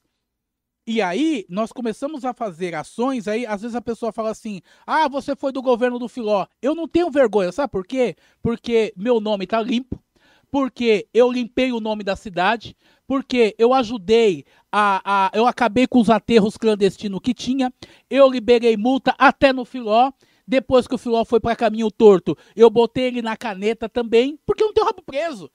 Então, às vezes a pessoa fala, "Não, você pode fazer parte de qualquer governo, se o governo pode ser corrupto, você não. Verdade. Eu vou fazer o quê? Certo, Augusto? Você pode fazer parte de grupos. Às vezes você tá numa empresa, Ronil, tem 10 lá na empresa que é corrupto, tem 20 que não é. Ou não é assim? Não pode Ah, generalizar, não né? pode generalizar. Então, assim, fiz e dei a minha contribuição. E aí, Jair, só pra, É. pra gente corroborar com o que o Ronil, com o que o Augusto falou. Se essa moça hoje, a Priscila, pegasse um primeiro ano de governo sem um real no caixa, é o que ele tá falando aqui, Ronil, sem um real no caixa, com lixo na rua, tô dando um exemplo comparativo, com lixo na rua, certo? Com esses compromissos de campanha que eles fizeram, esses compromissos de campanha que eles estão tendo que pagar com 60 milhões que o Zé Biruta deixou em caixa. Eles já estão enforcados. Imagina se não tivesse. Mas é verdade, cara. Mas é, mas é uma realidade. E Isso aqui, na, na verdade, é o seguinte. E aqui não é, é, Você ama a cidade. Você ama a cidade, todos É. amam a cidade. É. Multiplica isso por 10. Eu amo a cidade. Eu sou um brasileiro É. ferrazense que vive aqui na cidade. Eu também, eu não torço pelo quanto pior, melhor. Né? Eu torço para uma cidade mais justa, igualitária, que realmente o mandatário represente a contento, a autoestima do povo ferrazense. Agora, não dá também para fazer vistas grossas nem tanto marketing que se cria. É muita live. É muita live que se cria. Eu não sei realmente mexer com as redes sociais. É. Agora, também eu não sou bobo para engolir esse tipo de, de mentira. Eu- o prefeito estadual tem um rosto bonito, simpático, fala bem, gesticula bem, mas é mentiroso, porra. Aqui as pessoas têm que admitir. E no, no- isso não é no campo pessoal, Não é é pessoal. no campo Poli- da política. E na, no campo da política, as pessoas têm que entender isso. Que a gente tá para apontar. Eu canso de falar, já falei para alguns interlocutores, né? De atores políticos da cidade, do estrato social. Quero fazer parte do governo, mas não em portaria, não em indicação. Eu quero fazer parte, como já sugeri. Cria um Conselho Municipal de Desenvolvimento Econômico. Convida os atores do extrato social, as representações da cidade, para ajudar a governar, para ajudar a propor políticas públicas de geração de emprego e renda. Cadê a Comissão Municipal de Emprego nessa cidade? Ó, Que foi criada na época do Jorge Abissan, que ninguém deu sequência nisso. o Cláudio tá provocando aqui o Ronil. Falou que o Cláudio Caetano tá moendo o Ronil nas ideias. Então, o que eu quero deixar bem claro para todos aqui, que é, já que a gente tem que fazer esse bate-papo, e tem que ser de uma forma clara e objetiva, sem rodeio. O E Kleber, aí eu vou entrar na questão do, do Bolsa Ferraz. O Bolsa Ferraz, se tivesse sustentação né, humana, eu vou falar humana, humana, não teriam liminar. Se ela fosse realmente direcionada para ajudar as pessoas de baixa renda. Aí, em primeiro lugar, o estelionato eleitoral, né? A enganação de mexer com o brilho do, do, do povo, do cidadão, do trabalhador. Augusto, Começaram com um programa lá e quase 9.500 pessoas se inscreveram, sabendo que tinha mil vagas só, porra. Augusto, só Isso é enganar as É, pessoas. só- mas preencher essas mil vagas? Oi? Não, Não, preencheram, não, não vai. não, 300 mas- Não, eu falo do, do roteiro que fizeram. Foi uma pataquada só. Augusto, só uma Só lá- para contribuir ao seu É. discurso. O, Discurso o- não. o- não, a, a sua fala. O, o próprio, na própria decisão judicial, diz que foi eleitoreira. Só isso. Entendeu? Você- é então- isso aí, nós vamos falar desse, dessa Então aí você, você pega, já criaram uma expectativa. Você sabe o que é, que é mexer com brilho de uma pessoa de baixa renda? Que nem o doutor Clóvis já acabou de colocar. 200 reais, né? Que estão quase 13 mil famílias cadastradas na Secretaria de Assistência Social da cidade. É. Essas escolhas foram para essas pessoas que ganham menos de 200 reais?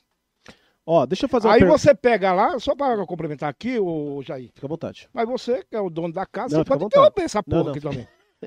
Você não é o dono da lancha, você não tem cabeça branca. O- Aí você pega lá, É. criaram uma expectativa, uma pataquada só na propaganda de tanta live, quase 10 mil pessoas se inscreveram, cara. Pra mil vaga, porra. Você sabe o que é, que é isso? Aí você vai fazendo uma triagem e live em cima. Vai criando Toma triagem lá. e live em cima, porra. Aí daqui a pouco, na peneira, nós sabemos muito bem que já teve denúncia aqui no Grupo Cenário. É, nós fizemos, pô. Denúncia que Denúncia. foram de, de, de QI, quem indicou. É verdade. De QI, mesmo. quem indicou, caralho. Porra, até quando a gente vai permitir isso? Nós, que já tá com uma certa idade, formador de opinião, Tá chegando. pessoas que contribuem com a cidade, que quer o bem da cidade. Até quando vamos continuar acreditando que tem uma cara nova no governo, com os vícios e os métodos da política velha? Eu vou começar a fazer umas perguntas aqui, meio aleatório. Aí eu vou fa- falar do Pix, vou fazer a pergunta e já vão pensando para responder. Vou falar da Janaína, que falou assim: o que vocês acham é, de quem meteu o pau nesse grupo do deputado na campanha passada e hoje está tudo do lado dele? Essa é a pergunta da Janaína. Tem outra pergunta aqui, o que eu tinha reservado aqui. Deixa eu ver aqui. Putz, sumiu aqui, meu. É, ah, aqui, ó, do Edilson Chaves. Tem. Tem. É, não, não. É do Edilson mesmo, mas não é essa pergunta. Ele tinha feito uma outra pergunta aqui do Edilson Chaves. É justamente isso. Pessoas que estavam, é mais ou menos parecido, que estavam com o Rafu. é, aí a eleição acabou. é, sumiu a Priscila e agora tá todo mundo do lado da Priscila aí. Mas antes disso, vai pensando aí o que vocês acham de tudo isso. Antes disso, eu quero falar de dois nomes que já fizeram Pix novamente aqui, né? Daqui a pouco tem mais perguntas, gente. Bastante pergunta aí, eu sei que vocês mandaram. Deixa eu entrar aqui. Tem que pôr minha carranca aqui que você não, não entra. Cláudio Esquisato, Cláudio Roberto Esquisato, duas vezes o nome dele, ele meteu 40 conto aqui. É, o Clóvis Caetano já tinha falado, né? Ah, então tô, que tá faltando mais ninguém não. Deixa eu ver aqui. Parece que tinha uma pessoa mandado agora mais um dinheiro. Ah, tá. Entrou sim. José Tadeu Nunes.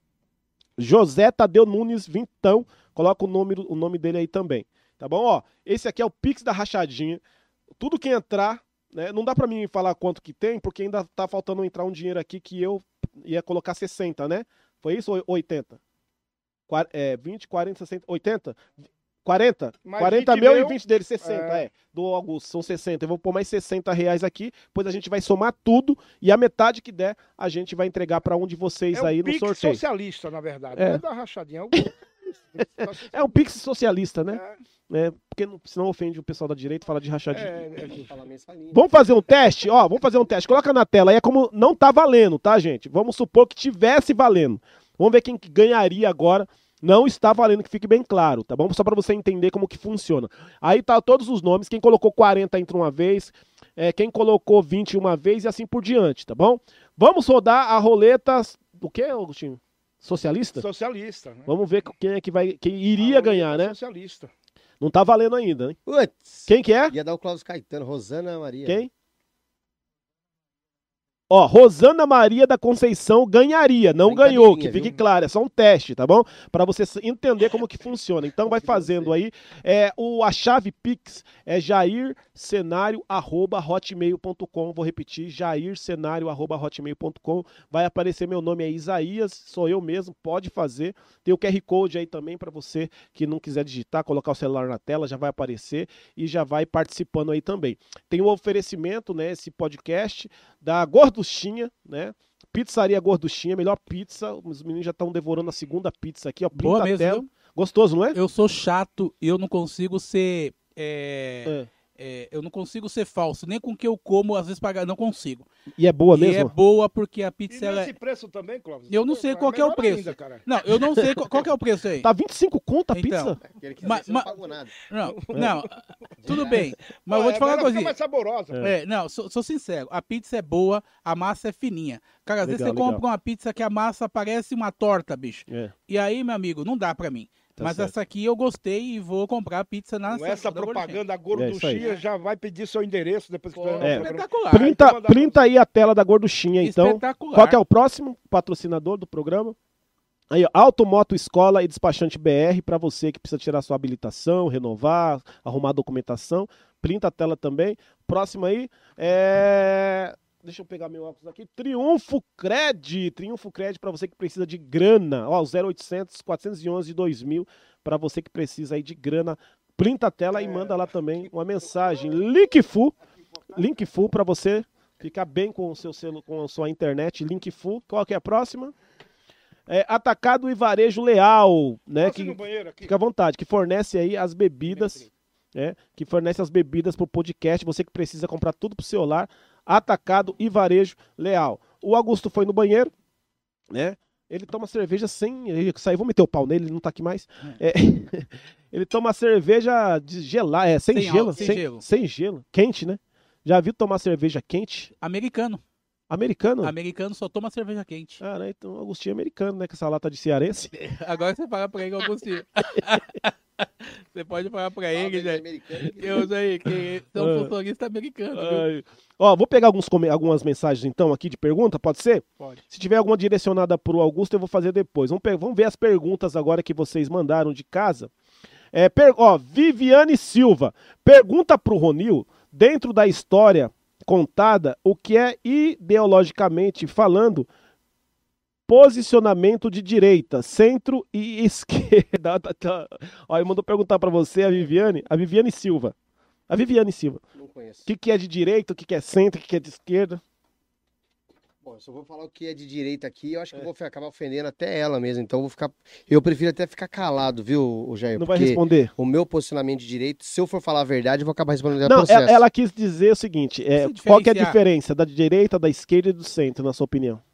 Bo- Bom, na minha opinião, a esquerda, a- o centro eu nem comento porque a esquerda, o, o centro, ele, ou ele não é nem direita nem esquerda. Ele é, é, é aquele cara que vai puxar o saco de quem ganhar. Certo. A esquerda, né? Ah, do A- a- centro, o centro, o centro. A esquerda, ela é a favor de tudo que pra mim, Mais entendeu? liberal. É mais, chega a ser liberal até demais, né? Não é nem liberdade, né? É libertinagem. Eu penso dessa forma. A esquerda, A direita já é, na minha opinião, vou dar a minha opinião, É. eu acho que é mais família, conservador. entendeu? Mais conservador, é a opinião minha, entendeu? Eu por ter sido do exército, por ter sido polícia, eu tenho familiares meus que são do exército, é da polícia, então tipo assim, o meu posicionamento é esse, eu cresci dessa forma, eu sou do Matão, sou do Paraná, entendeu? Eu fui criado dessa forma, entendeu? Que o- é, é, o que é, homem é homem, mulher é mulher, entendeu? Não vou falar os outros posicionamentos, as outras situações, porque senão o pessoal vai acabar ficando bravo. Mas o posicionamento meu é esse. Entendeu? Eu sou de direita. Não, não mudo a forma de pensar. A direita minha é essa.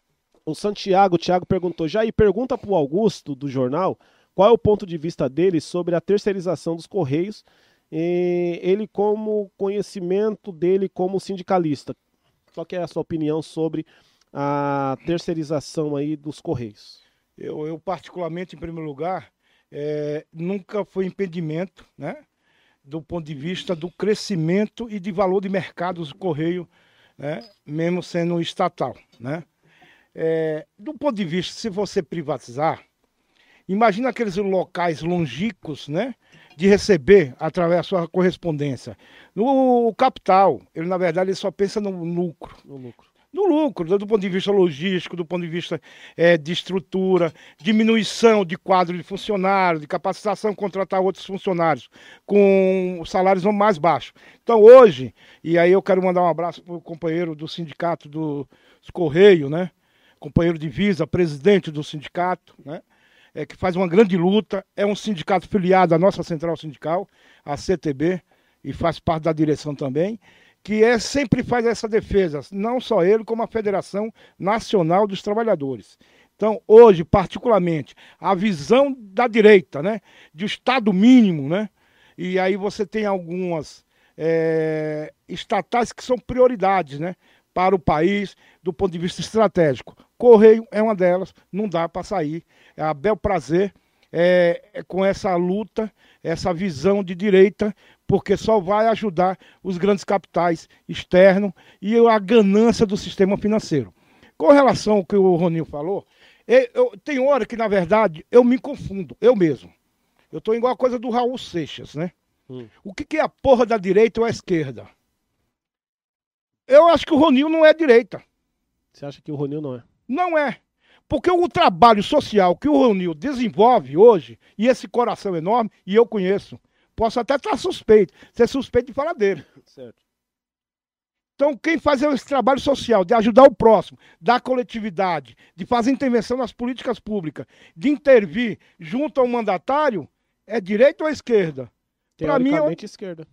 Então, eu me sinto também uma direita. Em que sentido? Porque eu, eu valorizo a família, curto as políticas públicas da minoria, respeito todas elas, tá certo? Faço o meu trabalho social. Eu sou o quê?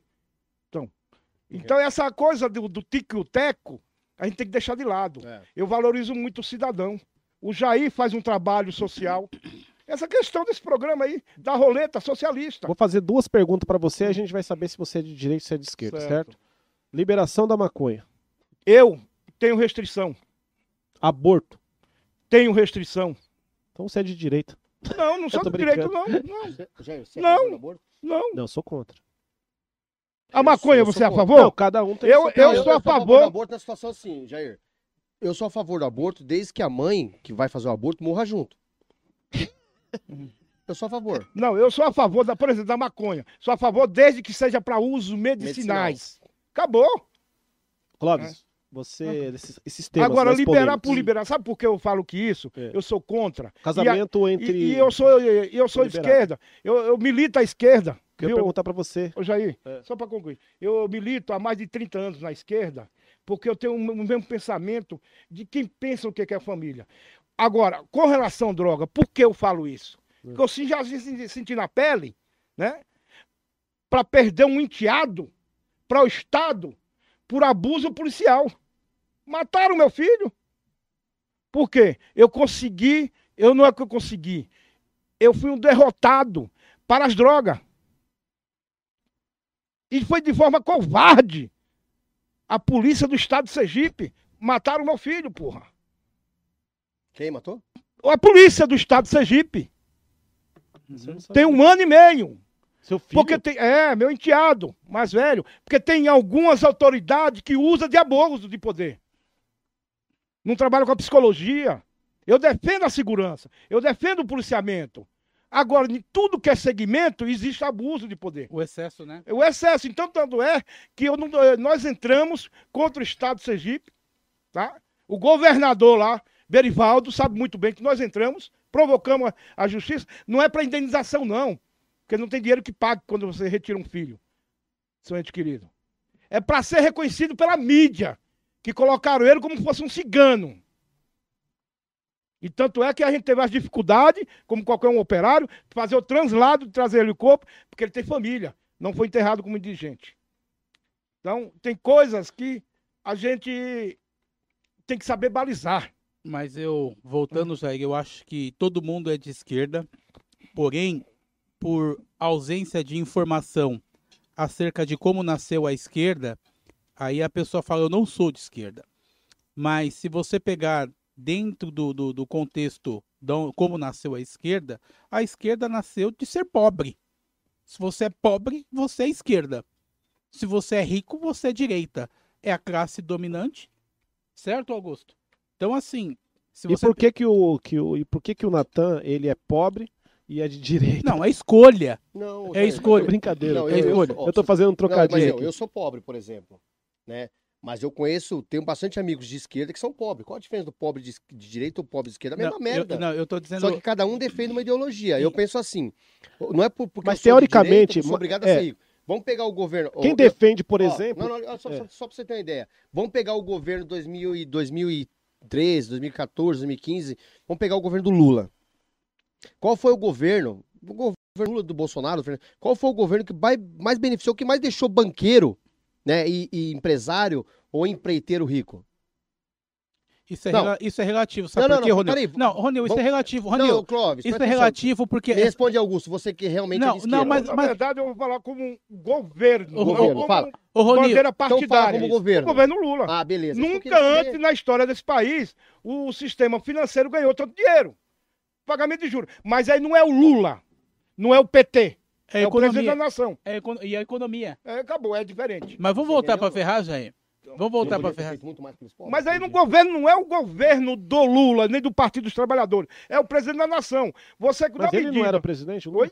Era o presidente. Tá, agora... Mas eu não quero misturar, eu não misturo Agora só- isso. Agora, ó, vamos lá. Eu vou misturar então a Priscila, que é PSD, né? Eu vou manchar o currículo do Kassab, Não. que é de direita, pela cagada que ela tá fazendo? Segundo o Tonho, vereador aqui denunciou. É, eu quero cada Então eu tô falando menos... de pessoas. Por outro, la- por, outro lado, é engraçado, né? O currículo do Kassab você não pode manchar, né? Mas o Dória Filho e o Dória Pai, você tem que falar. O- Deixa eu o- o- agradecer aqui, O gente. Rodrigo Gambadória Filho e o, e o Dória Pai, porque é a mesma coisa. O Rodrigo Gambadória Filho Não. e o Dória Pai. Nessa discussão, gente, doutor, é só é- isso. Eu, eu, eu discuto assim, as pessoas. Mesmo mandatário, né? Certo. Com mandato. Servidor. Então, para mim, no campo da política é isso. Eu respeito. Então, é, tem que ser, é, falar a verdade? Tem. Jair, alguns agora eu assuntos- queria fazer uma provocação Ó, pro a Jair Janaína tá aqui. perguntando, volta na minha pergunta lá. Que eu Ela quer a- saber o que, que a gente acha do pessoal que era Rafu. É, é depois- assim, vamos lá, vamos mudar um pouco a pauta, mas antes disso, Eu, deixa, eu só vou, vou só- pegar deixa eu agradecer aqui. Posso Ah. agradecer? Tá, tá. Deixa eu agradecer o presidente da IAS, Presidente. presidente, então, presidente da IAS, o Nido, né? Nido que mandou pra gente, pra mim, essa camiseta aqui, essa camiseta muito top. Ó que da hora, gente. Ó que legal. Engraçado que todo mundo que anda com camiseta que tem o símbolo do Brasil, né, o pessoal É de acha que é de direita. direita, né? Mas não tem nada a ver, não.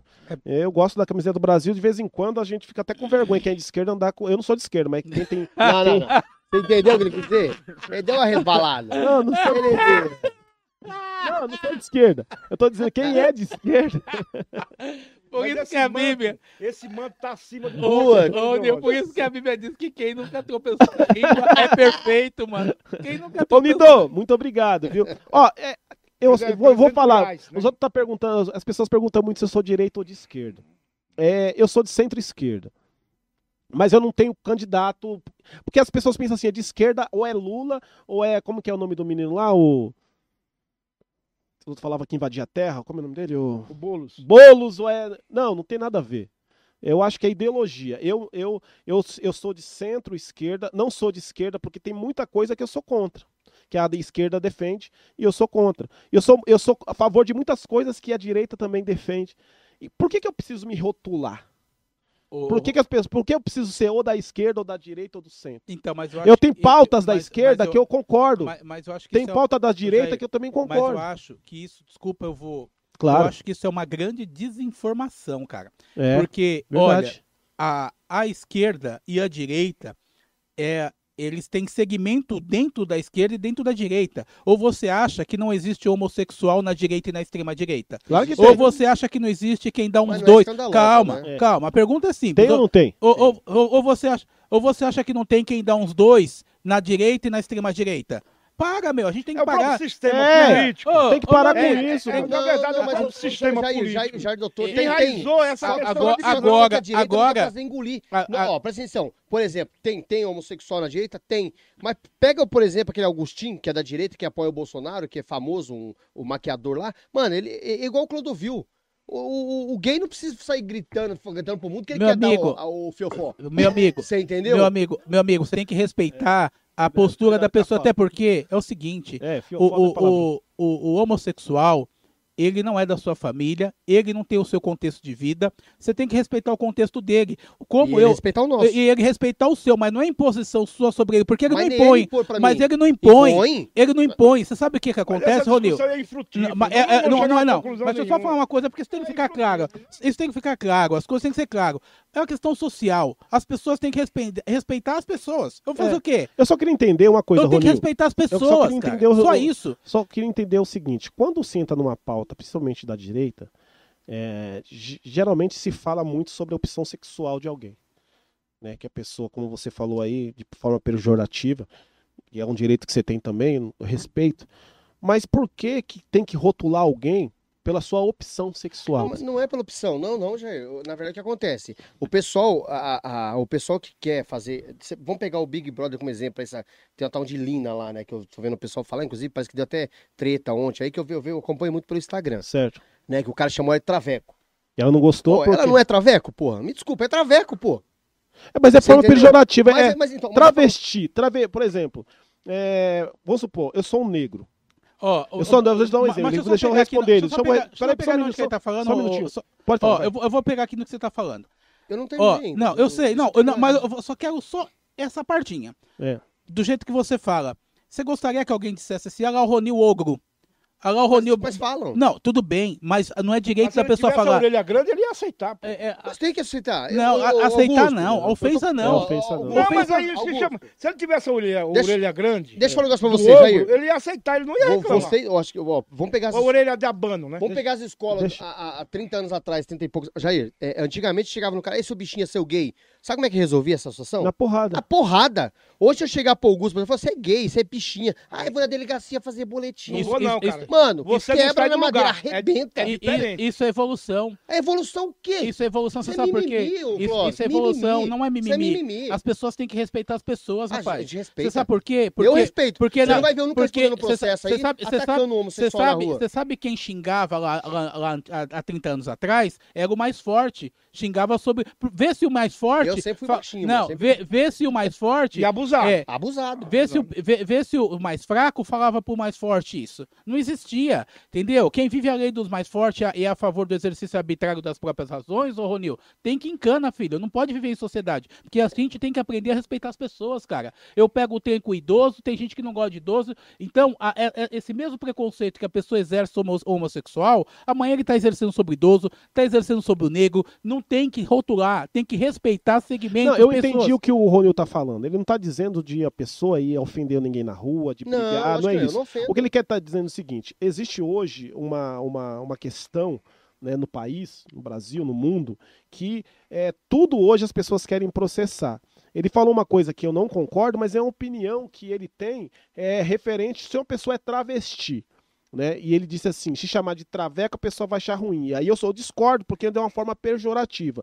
Porém, se for pegar na teoria da coisa que ele falou lá, lá atrás, isso era uma coisa corriqueira que se resolvia de alguma De outra, maneira. forma. Eu sou contra, porque, por exemplo, eu sou um negro, eu gosto que a pessoa me chama de preto, de negro, não tem problema nenhum. Agora, se a pessoa fizer aquele neguinho lá, é a mesma É, coisa mas- praticamente, Mas aí, quando, eu- de- dependendo a da forma. forma que for falar, É, que se É. fala é uma forma Mas só que tem um pejorativa. Porque detalhe. eu posso ter liberdade com você e falar, ei, neguinho. É, entendeu? normal. A- as pessoas têm nome, cara. Primeira coisa. Não, mas e, e- e- e, ó, as pessoas têm nome. É. E, e um dos institutos do direito que eu gosto muito se chama personalidade jurídica, cara. Claro, claro. E as pessoas têm personalidade. Nós somos pessoas, temos personalidade, tem que ser respeitado. E a, a ausência do respeito à personalidade, o Augusto, é muito ruim. Ela, ela, ela não contribui. Agora, com a intimidade, dentro da minha casa eu sei como eu sou chamado. Com os meus amigos mais próximos, eu sei como eu sou chamado. Como? É diferente, não, não é dos É. nossos mais próximos. Ah, é po- po- polêmico. Aí, então assim, com as pessoas que são distantes, por exemplo, se como que eu vou falar pro Traveco? E aí, Traveco, isso não Mas existe. você- você- eu tenho que eu, tenho- eu tenho nome. Você não aqui assim. Tem nome. Uma pergunta que eu faço pros três. É natural essa evolução, como você disse? Não existe mimimi em tudo isso, em, em algumas coisas Todo, também, gente? to, toda Existe evolu- ou não? Não, deixa o Augusto existe. falar, deixa o Augusto Eu- falar. É, Existe um aproveitamento do exagero, um aproveitamento do exagero, Existe. até do aspecto financeiro. Ah, é, por conta de é, processo. indenizações, o valor da, da extensão da imagem, enfim. Agora, é, ela tem que ser respeitada assim, porque é um processo de evolução, até do, do ponto de vista da Carta Magna, a Carta Magna. O Estado tem que impor essas questões. Agora, que existe exagero, existe. Existe milindre. É, e um grande exemplo, tem tanta lei que é, no dia a dia não tem aplicabilidade nenhuma. É a lei da palmada. Tem uma lei da palmada Tem, aí, tem. né? Que eu acho que é uma ou duas palmadas, não pode passar de duas, porra. Então tem muitas leis que são aplicadas no Estado que ela não tem a eficiência normal. Agora, cabe a cada um do ser humano em como interpretar, como entender. É, mesmo, se for para pegar de a ferro e fogo na, na discussão, no entendimento É. macro do processo, vamos lá. O que, que é corno? Corno é um cara que foi traído. No, na, na E isso tem chifre. Pejorativo. Tem né? chifre. É, coloca chifre, né? Que é uma Isso, mulher. isso. Ah, mas é animal, caralho. Porra. Então, Mas como é que você- isso é psicológico? Alguém coloca na cabeça da pessoa, caralho. Ó, a única, a- entendeu? a, única ofensa Então não dá que- pra você se ofender. Como é que o Ah, cara ah, não, chega agora a brincadeira, É. a brincadeira, a única ofensa aqui em Ferraz, que ela é cultural, é o corno. Rapaz, se você nunca foi chamado de corno pelo Nelsinho, é, ah, é, ele chama todo mundo de corno. rapaz, se você nunca foi chamado de corno você, então, então, você falou uma coisa legal. Assim, você falou uma coisa muito Cultural. importante. Cultural. O Nelsinho, ele chama todo mundo de corno. É o do som, né? é, Ele chama todo mundo de corno. Mas Mas, quando o Nelsinho de- fala, não, quando o Nelsinho fala, ô corno, todo mundo ri porque sabe que ele tá brincando mesmo, é uma coisa pessoal. Agora vai chamar uma pessoa que você não conhece de corno, você vai apanhar no meio da rua. mas só que tem um detalhe, Qual que é a todo, diferença? todo mundo chama ele de seu Almeida. Ele Ah, detesta. ixi, que ele não esteja ouvindo, ô seu é Almeida. muito. é, Jair, depende muito do próximo. é, do, Ô, do seu cara, Almeida! da própria pessoa se ofender. Depende vamos- muito, vamos é muito botar- subjetivo. Vamos, Ai, vamos sair dessa pata, vamos É um- voltar aqui, ó. Chegou. Que ninguém copia essa parte e manda pra Tá ele, senão eu tô lascado, aqui, viu? mano. Essa Ai, é Pô, né, antiga, Alguém hein, coloca isso na sua cabeça. Almeida, Augustinho? Vamos ver aqui, ó. Vamos ver aqui o Pix, gente, se mais alguém. Daqui a pouquinho, tá quase chegando o momento aí final do programa, ainda tem algumas coisas que a gente vai discutir. Deixa eu ver se mais alguém fez Pix aqui, ó, senão eu acabo esquecendo, tá? É, José Tadeu Nunes, eu falei? Ah, então foi o último. Pessoal, ó, é, tá quase chegando, né, a parte final aí. Eu vou fazer aqui, ó, pro, do meu que minha mulher não fez. É, eu tenho que Não, falar não, fazer o Jair 60, só né? me permite. É. A pergunta da moça lá com relação quem estava com a FU e depois passou para Procida. Isto. Ah, eu acho que é super pode, pode, importante. pode falar. Eu vou falar. Ó, vai lá. Janaína, Janaína. Janaína, boa noite, Janaína. Eu vou ser muito claro e objetivo. Se o caboclo, né, tem uma militância, tem um histórico ideológico, né, de independente de período eleitoral, ele tem a sua independência política e profissional, para mim eu acho que é válido, né? Você fazer a sua opção de grupos no período eleitoral. Agora o caboclo que depende exclusivamente a cada dois anos de eleição, para mim é roedor. Eu já enxergo um pouquinho diferente. É o seguinte. Eu enxergo como mau caratismo. Não me leva a mal, não, gente. É, claro. Eu, particularmente, o. Augusto deu a opinião dele, eu dou a minha. O cara que ele vive de governo em governo, o, o Jair, ele tem duas, duas é, vertentes aí. É, é que eu ia falar qualidade, mas para mim isso não é qualidade, é defeito. Ele tem um mau caratismo terrível. Primeiro, ele é um dependente da política, de estar no governo. Ele é um escravo. Sem aquilo, ele não é ninguém. Ele não vê a hora de chegar uma eleição. Isso.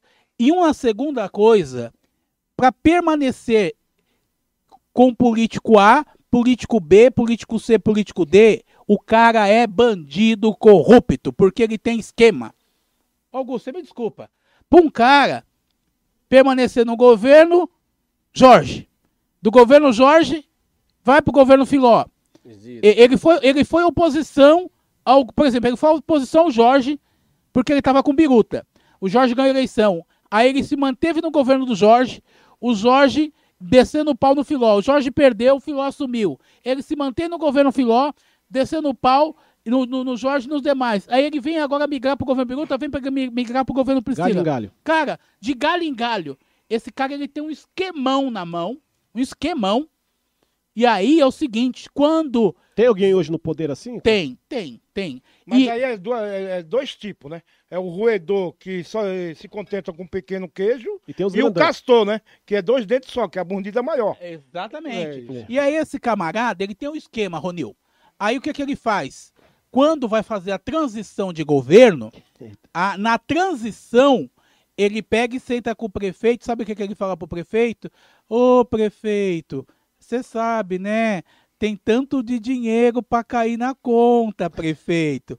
Ô prefeito, fora esse dinheiro, prefeito, tem mais esse aqui, prefeito. Você vai bater um bolão, hein, prefeito? Aí o prefeito olha para ele, ou a prefeita, e Olha, fica é naquela interrogação. Será?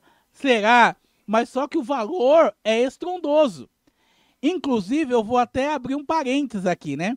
Para uma situação como essa, que nesse governo aqui atual, eu falei para uma pessoa: você não assumirá a secretaria X. Ele falou: impossível! Impossível! Eu caminho com o Rodrigo, caminho com a. Eu falei, meu amigo, presta atenção. Você não vai assumir. Porque quem vai assumir conta mais história que você, é hiper agradável. E é o seguinte, ele vende exatamente o que o prefeito a prefeita quer ouvir. Ele vai pro cargo. E foi dito e feito. Foi dito e feito. Quando o cara assumiu o cargo, aí esse cara até. Ops, eu tenho até aqui a mensagem que o cara me mandou. E o cara, o cara disse o seguinte pra mim, deixa eu ler a mensagem aqui, ó. Ai, caramba, tem coisa aqui agora. que- Não, não, ainda bem que não acabou a bateria. É. Eu tenho até a mensagem que o cara me mandou aqui. Mas no caso da Janaína aqui, o, É, é. Fala o Jair, eu acho que a Janaína tá perguntando a questão do, da eleição do Rafu, da eleição. né? E a situação, o que aconteceu, até o dia 15, até o dia 14 de novembro, É. né, o, o Rafu tinha, nossa, era o pica dos pica, né? E teve alguns problemas, lógico, mas do dia 15, do- do- na, na madrugada do 14 para 15, né, mano? Muita gente mudou de opinião, inclusive gente que vivia babando ovo, mamando lá direto, entendeu? Puxando o saco, era, era se o Rafu entrasse na água, morria afogado, né? Porque o cara morreu, o cara é babão mesmo. E no dia 15 mesmo, É, na foi- eleição foi- mesmo, a é. pessoa já tava na porta da escola pedindo voto pra outra pessoa, né? Inclusive, foi abastecido pelo próprio. Foi ajudado pelo próprio Rafu, mas no dia da eleição mudou a casaca, né? Por pequenos caráter, detalhes, né? né? Sem, pra mim é sem caráter. Mas não é só a pessoa que perdeu a eleição. Teve pessoas que ganharam a eleição também, que após o término da eleição, a contagem da cédula dos votos lá, terminou a votação, já estava sentado com outro grupo, né? Aceita- acertando a, a- já a gestão de 2000 Não é diferente dos roedores. então, pra mim, não é diferente dos roedores. Então, tipo assim, o que acontece? É, o Augusto sabe que a gente montou um grupo aí na época aí, pós o término da eleição, a gente com- começou a correr com o Rafu, montamos um grupo bom, né, Augusto? E aí o por- acabou desistindo por problemas pessoais, né? E mesmo assim eu continuei mantendo a minha, a- não, não fui pra lado nenhum, entendeu? Então, tipo assim, muita gente que acabou indo pro lado Tá do- retomando um projeto agora, novamente. tá retomando o projeto agora. Então, muita gente que foi pro lado né, do, do Gambale, né, foi porque ficou aberto, ficou uma lacuna ali. Então, tipo assim, eu, eu não, não condeno esses caras, que muita gente que foi acabou indo pro lado do Gambale, porque o Rafu desistiu da, da, da, da- até No então de início, ser é. candidato. Verdade. Inclusive, deu uma declaração no seu programa, falou, não sou mais candidato, isso e aquilo. Então, quem Abriu tava uma lacuna, comigo né? pode, entendeu, seguir o caminho. E Só foi o que muita gente claro. fez. Eu, Pessoal- eu não condeno. Eu falei Não, eu não seguinte, condeno. Se a pessoa Não, nessa quer- situação, É. nessa situação. Mas teve gente que terminou Mas a mesmo que eleição... continuar, mesmo que eu- nessa mesma situação, a pergunta da Janaína, Se a pessoa tem independência e a militância, É. acho que é válido você fazer a sua opção de Claro. grupo, né? Agora, Agora- a pessoa que depende de uma eleição a cada dois Ah, anos, não, mim é é ruidor, cara. lógico, com certeza. Ó, Mas eu- nessa situação, tô falando nessa situação. Então tem muita gente que não, não pulou o barco do Rafu. O Rafu, na época, desistiu e a pessoa acabou indo seguir o caminho que foi o próprio Rafu que falou na, na entrevista, né? Falou, ó, a partir de hoje eu não sou mais candidato, então quem tava comigo, né, que segue seu caminho. E aí agora ele voltou atrás e pôs a campanha e tá correndo, tá voando. Entendeu? Então, tipo assim, quem permaneceu com ele, tá permane- permaneceu. Agora, quem já jogou pro lado de lá, já tá em dívida com o grupo deles lá, não tem como. Deixa eu fazer uma pergunta para os, para os três. Eu gostaria que os três falassem um pouquinho sobre isso. Eu falei nos dois programas que foi em questão política aqui, eu vou falar com perguntar para vocês também. Eu recebi um áudio um tempo atrás de uma pessoa muito ligada ao, ao Gambale, que a gente não tem por que divulgar, não tem necessidade, é, que a pessoa diz o seguinte: é, eleição. O Gambale, tipo, ele falou assim: o Gambale errou muito na, na questão dos votos lá na, na Lesp. Na questão, assim, do que ele prometia em campanha e, porque, e agora, com- enquanto deputado eleito, né? Algumas questões que, que, que, que não vai de encontro às necessidades dos professores, dos menos favorecidos, algumas coisas que ele votou lá. Bombeiro. É, algumas coisas que ele votou lá a favor do, do Dória. A pessoa disse o seguinte: todas essas questões que o Gambale errou na Lesp, votando, a pessoa reconhecendo esse erro do Gambale dos votos. Tudo isso não, não significa nada em campanha. Nós amassamos, ele usou a palavra amassar. Eu ama, nós amassamos tudo isso. Com dinheiro, com poder, com grupo. É, e eu perguntei para duas pessoas, elas responderam mais ou menos a mesma coisa é, responderam praticamente a mesma coisa. Que, mesmo sendo triste uma fala dessa, uma- a pessoa tem razão. Que com tudo isso que foi falado, do gambale, dos erros, de não, não recurso para a cidade, como você foi falado, Augusto, a divisão de verbas, da questão dos 80 milhões que ele falou que trazer para a cidade, você acabou dizendo que não trouxe e tal. Com tudo isso, ele se mostra muito articulado. Se tem uma coisa que não pode menosprezar no, no deputado, é que ele é muito articulado, não só aqui, mas também em muitos municípios que ele tem visitado, segundo informações, mais de 100 cidades que ele tem ramificações. Ou tem a Câmara na mão, vereadores na mão, ou tem grupos em cidades, e com isso, consequentemente, ele se torna um, uma- um nome praticamente eleito, como diz o grupo deles hoje. Se você for conversar com o grupo deles, eles já se dizem eleitos. E muitos deles que estão assistindo agora ou vão assistir, provavelmente estão rindo de tudo isso daqui, porque eles a fala deles é tipo tudo, tudo bobagem, acha que isso aqui não dá em nada, o pessoal falar também não dá em nada, porque na última hora né, a força do dinheiro, do poder vai vencer. É, eu gostaria de que vocês comentassem essa fala, que isso é verídico, eu tenho a prova, mas não preciso falar quem foi que mandou isso, né? Se é verdade, com tudo isso que as pessoas falam, é, faz uma enquete, ele perde, outro fala, cara que vai colocar o nome à disposição, ele sai é, atrás. É, com tudo isso, o que ele conquistou de gordura política é, garante as eleições dele para deputado federal agora em 2022. Então me permite, eu vou, vou- vou de forma humilde, né, como aprendiz de feiticeiro, Certo. vamos fazer aí uma análise. É o seguinte, cada eleição é uma realidade, é um retrato, né? Nenhum deputado parlamentar, seja na Assembleia ou no Congresso Nacional, é dono de voto, É certo. tá? Na eleição de 2008, dezo- eh, 2018, eh, eu nunca vi na cidade tanta empolgação do jeito que teve. Até eh, do ponto de vista sentimental. Né? É importante ter um deputado estadual na cidade. Parecia final de Copa do Mundo. né? No decorrer do tempo, isso em 2018, não tinha todo esse avanço né? do ponto de vista de redes sociais. Que eu lembre, não né? de grupo, né? É, Qualquer um se monta hoje em grupo de família, né? E aí de lá para cá evoluiu. Do ponto de vista prático, numérico, né? Ele foi eleito pela ventania, não quer que Uma bolsonarista. onda, isso. É uma onda. Como teve já eleições anteriores do Partido dos Trabalhadores, que chegou a fazer prefeitura pra caralho no, no Brasil inteiro, porque é onda vermelha. Isso é um momento. Não tem mais esse momento, existe uma polarização agora.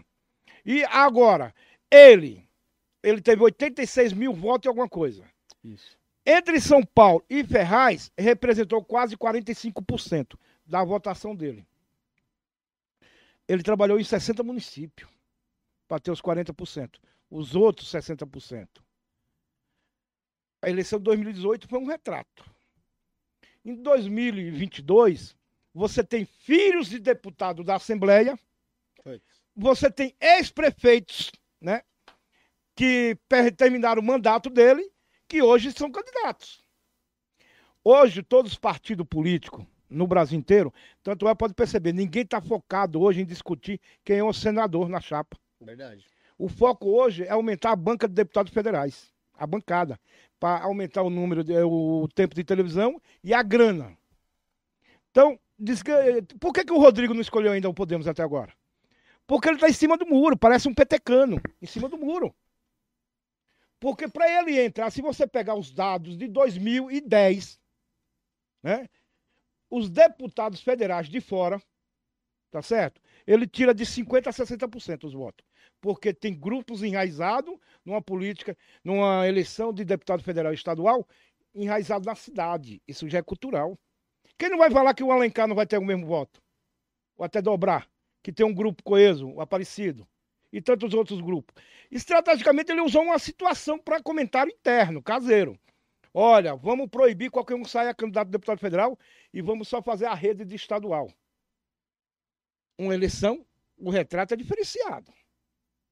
Por mais que ele faça isso, e para ele manter. Hoje, se o Rodrigo Gambale na cidade manter os 20 mil votos, Você acha que é muito? ah, ele tem que agradecer o Papai do Céu.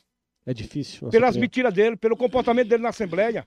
Então, eh, fechando aqui o pensamento, hoje, miseravelmente, se ele escolheu Podemos, o Podemos, mesmo com o Moro sendo candidato, que eu acredito que não é, vai ser vice, né, de alguém, o mínimo o Rodrigo Gambale tem que ter 90 mil votos. Você acha que Olha- precisa de tudo isso? Pra... É, é? 90 Ah, sim. Porque se você pegar o último deputado federal de 2018, o menorzinho teve 97 mil votos, pô. Então, o Augusto, aproveitando a sua fala, já que você falou do Moro aí, parece que o Moro não está sendo bem aceito no Podemos, né? Tá tendo atrito, inclusive, com o Álvaro Dias.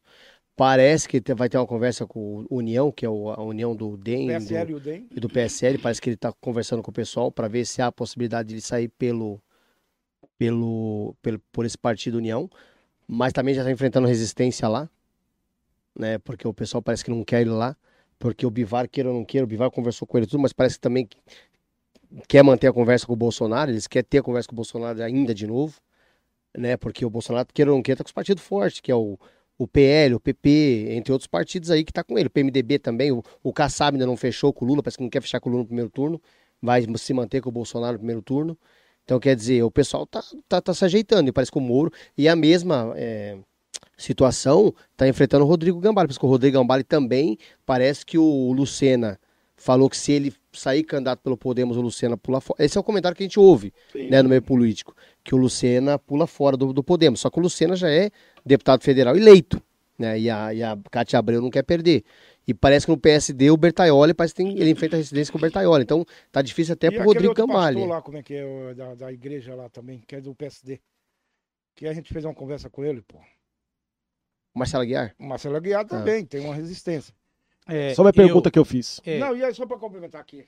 É mania de querer falar mais também. Não, Já que você problema. criou um programa assim mais Não, mas é assim mesmo. tranquilo, mas aberto, beleza. Manda eu, peço, pau. eu peço até desculpa pro doutor nada, aqui. relaxa.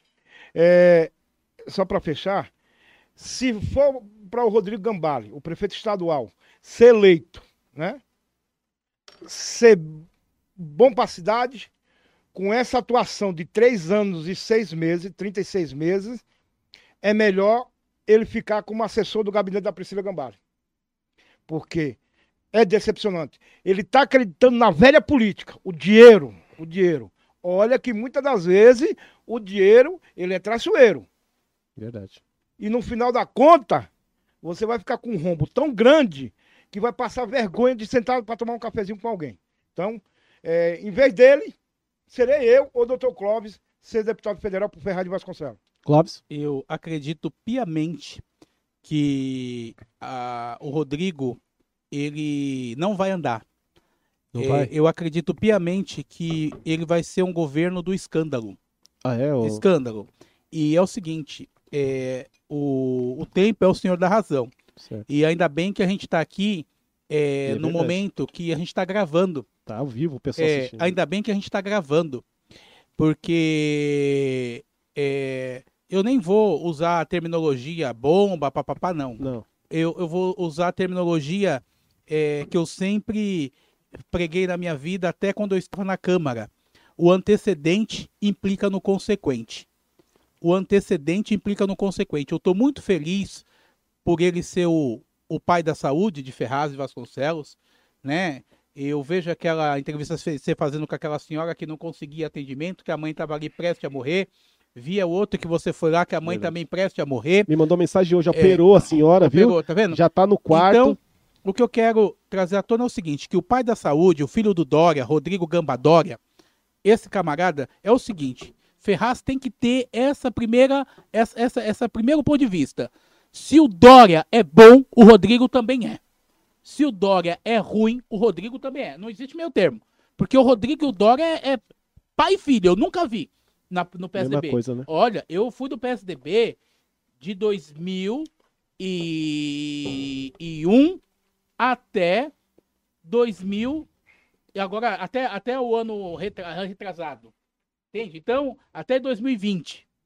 Então, assim, se o Rodrigo, se o Dória tá bem em São Paulo, o Rodrigo também tem que estar bem. Porque os dois é. Marqueteiro. Não, marqueteiro, mas é carne e unha. É, é, provou tudo. É, é, é carne e unha. O Rodrigo aprovou tudo do Dória. Aprovou, é, é, aprovou a, a reforma, aprovou a- A o não troco quê, pagamento. doutor? a não, o não pagamento aí da, da- da- do- do- do- do- do- dos professores. A, a questão do Fundeb, tá tudo a- por Mas a trás troco dele. do quê? A troco do quê? Não teve nada de Segundo, resultado. é, não, segundo informações que me veio, foi o seguinte: o Dória vai encher de emenda. O Dória vai dar tanta emenda que o cara não vai nem conseguir andar, vai tropeçar no dólar, vai tropeçar no dinheiro. Essa é a conversa, essa é a conversa. Ah, tô Porém, cansado de ser enganado. É, então assim, essa é a conversa. Eu, como eu digo, o antecedente implica no consequente.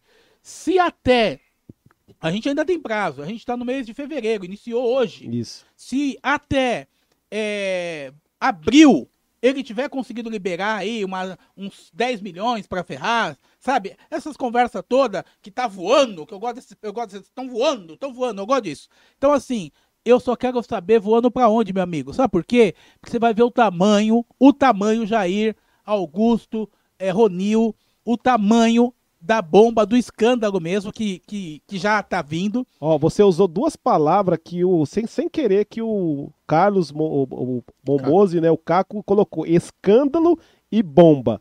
E eu já quero completar o seguinte: você falou aí da verba do Fundeb que a- agora a associação dos profissionais da educação entraram, conseguiram um recurso, não, recurso não, conseguiram aí uma, Uma liminar. liminar para poder é, a- o Ministério Público investigar a prefeitura.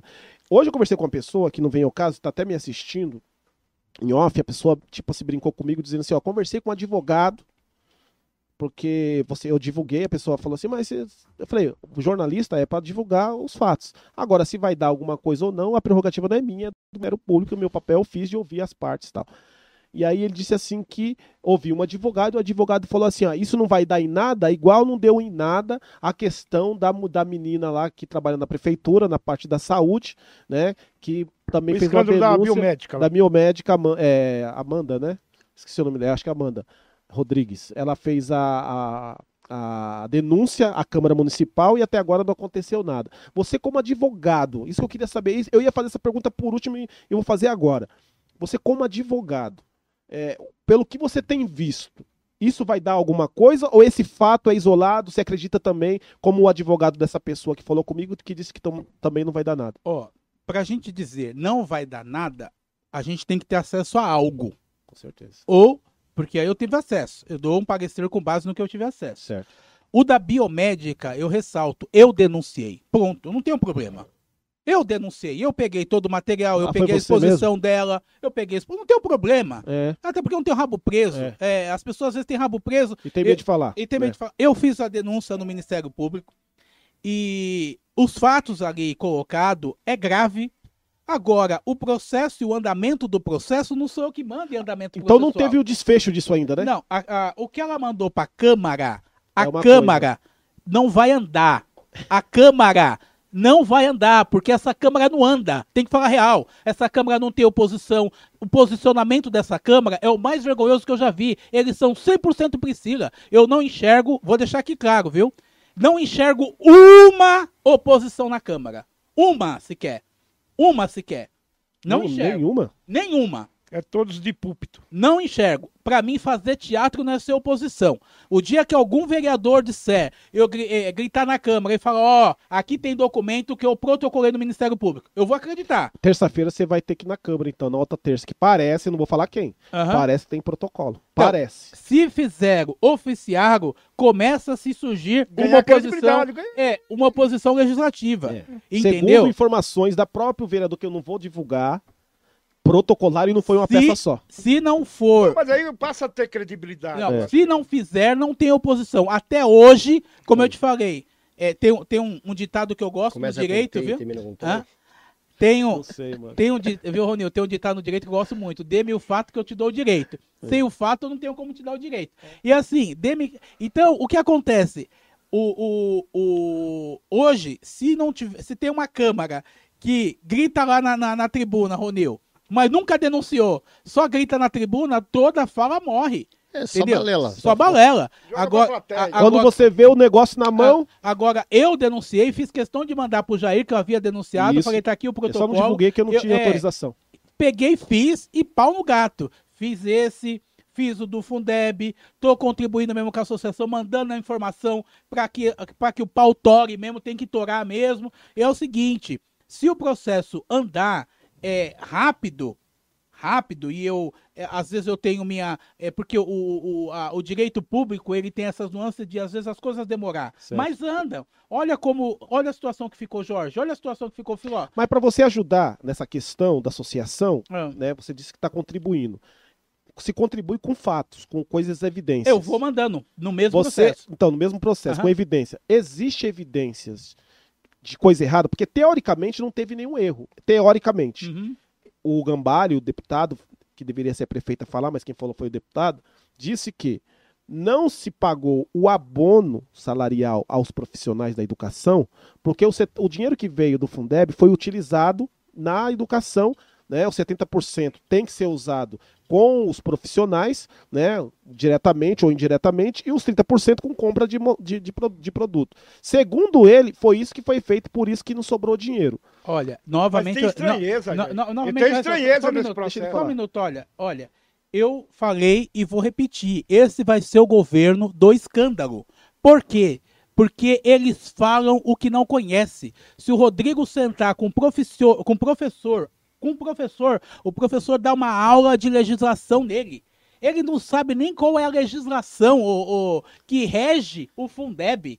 Ele está acostumado com live, ó, ele acha que todo mundo é ignorante. Então ele fica falando a ermo, porque como o Rodrigo é um ignorante, ele é um ignorante. Então, como ele é ignorante no quesito educação. Tá cego pelo que- poder. e- e- é- mas não é cego, não. Isso é arrogância mesmo, a soberba. Entendeu? O, o- a soberba, o cara, ele confunde uma coisa. Você ser eleito não faz de você ter conhecimento da lei, não faz de você ser médico, não faz de você ser psicólogo, não faz de você ser professor. Você só é um eleito. Certo, Augusto? Agora o cara, porque foi eleito, ele acha que conhece mais do que advogado, mais do que juiz, mais do que promotor, mais do que médico, mais do que os professores. Cara, os professores, senta com ele, eles te dão uma aula de Fundeb. Senta com os diretores, ouve eles, eles vão te dar uma aula de Fundeb. Eles vivem aquilo. Sabe, é, é- é difícil ter humildade e sentar com quem sabe? Não é. Nós, advogados, muitas vezes o próprio profissional de uma área, ele traz para nós tudo já pronto. Não, e o- Por quê? Porque o cara é da... Doutor, você me permite? É, o senhor continua com. Aí você. Aí eu vou entrar no mérito é o seguinte, eu vou entrar no mérito da questão desumana. De perder o tempo, o time, de realmente mostrar da onde veio as origens. A mãe é professora, a prefeita é irmã. professora, e aí eles negam o direito dos professores. Isso, é, na verdade, demonstra a coisa desumana, desleal, que não tem respeito pelo próximo, principalmente com a categoria. Se o irmão já fez isso na Assembleia, a irmã está fazendo aqui. Olha, é, é vexatório. Vergonhoso. Então, Jair, essa, esse governo do escândalo, da vergonha, É, eu não acredito que ele vai prosperar. Eu acredito que a, a resposta na urna em outubro vai ser uma ótima resposta, é uma ótima resposta. E a gente vai ter muita surpresa, até porque Você quer ter lá, ter alguma surpresa? a Né? gente vai ter, por isso que É? eu tô dizendo, na urna, se ele chegar até a urna, porque é o seguinte, se chegar até a urna, porque a vergonha vem, entendeu? É, é, quem mente, o cara vive de mentira, mas ele não sustenta. Quando o escândalo vem um atrás do outro, é o seguinte, hoje, é, é, política tem um, um lado que você tem que saber enxergar ela é como carniça e urubu. Quando o escândalo vier e a turma perceber que o cara começa a cair, todo mundo começa a pular do time e jogar contra. Ou eu não é, verdade. Ronil? É assim. O cara, então, Ele é a bom. carniça É. vai começar a feder. E aí é o seguinte, o dinheiro não vai ter. Porque os caras estão achando que ele tá nadando no dinheiro. Então vamos esperar. Começa a vir um escândalo, vai vir bloqueio de conta, começa a explodir algumas coisas, o que vai acabar acontecendo? Meu amigo, começa a respingar. Aí quem que tem mais dinheiro no momento da, da campanha? É o Augusto? É o Rafu? É o Clóvis? É o Ronil? É o... Quem que é? Não sei. As pessoas saem, porque essas pessoas que dependem do sistema, esses urubu, por isso que eu ando sozinho, eu não quero essa corja comigo. Eu pulo fora. Eu pulo fora, eu prefiro andar sozinho. Amanhã ou depois, se Deus permitir que eu ganhe e tenha um mandato, o mandato é meu. Não é dos outros, para eu poder fazer o que a cidade precisa. Não o que eu quiser, o que a cidade precisa. O político, ele não faz o que ele quer. Por isso que esses caras vão presos, vão tudo se ferrar. O político faz o que a lei permite. Ele não pode agir, colocar uma empresa, fracionar lá na empresa 50, 20, 30 licitação, a mesma empresa ganhar. A empresa que não tem nenhum ano, não tem acervo técnico, não tem nada. Já tá pior que o Filó, meu amigo. Já tá pior que o Filó. Tá andando do mesmo jeito, pro mesmo caminho. Isso aí, sabe o que, que é? Isso é bom. Isso é porque o Ó. grupo permanece, o grupo permanece, os grupinhos ruins, eles permanecem, e esse mesmo grupinho ruim que permanece, que eu gosto, eles vão falar amanhã, esse cara tá louco e não vai dar nada. É assim que tem que ser, não vai dar nada. Mas só que é o seguinte, o antecedente implica no consequente. E finalizando minha fala, Jair, você vai ver, isso está registrado. Esse cara não vai para lugar nenhum. A onda Bolsonaro passou. Passou para ele.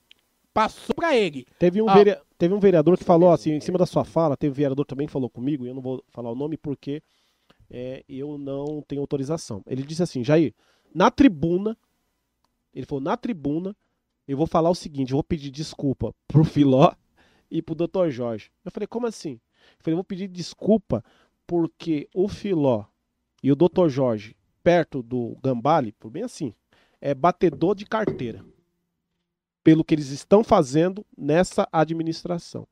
Falou bem assim pra mim. Eu vou pedir desculpa, porque fala que, é, que o Filó é bandido, que o Dr. Jorge é bandido, mas perto desta administração são batedores, São são, office boy. office boy. Então, assim, nada melhor do que um dia após o outro. O antecedente implica no consequente. Aí o que eu peço é você, população. População, eu peço encarecidamente, encarecidamente, é, não se venda e não se renda. Porque quem se vende e se rende tem uma cidade caótica. Até porque Ferraz era para ter já o nível de Mogi das Cruzes para mais. Para mais. Eu digo infraestrutura. É uma cidade que está do lado de São Paulo. Mogi está longe de São Paulo. Do lado do terceiro Sabe, maior orçamento Ó, do país. A, né? a gente, a gente tem aqui um Cambiri maravilhoso que você poderia fazer um parque ecológico espetacular. Por que, que não fazem? Porque não tem vontade política, não tem conhecimento, não tem informação e mais do que isso, não tem criatividade. Os caras, Ronil, é tão ruim de trabalho que eles só abriram essa Praça dos Eventos. Você sabe por que eles só abriram a Praça dos Eventos? Porque eu vim no programa do Jair no manhã e expliquei como que abria a Praça dos Eventos. Foi ou não foi, Jair? Falei Ele- que ele- eles eram ruins Aí falei assim que dava pra abrir em um, dois, e expliquei. Senta com o Ministério Público, coloca a tapume em volta, como nós fizemos, mas nem abrir uma praça, ô, ô, ô Augusto. Os caras sabiam. Como que eu vou acreditar em um governo desse? E o Justico ainda vem na maior cara de pau, vamos abrir agora a praça. E, e, meu amigo, você abriu, porque você nem sabia como fazia. Aí eu dei, eu dei aí o caminho. E vou dizer uma coisa: governo ruim, não consegue fazer parceria na área da cultura, não tem, tudo ruim. É. Não consegue fazer. Você pega na área de obras casinha, cadê? Verdade. Por que, que não andou ainda? Ah, mas porque outro governo deixou. Meu amigo, governo é continuidade. Não eh, governa-se olhando pro retrovisor. Eu falo governo Priscila Gambari barra Rodrigo Gambadória, porque os dois é uma coisa só.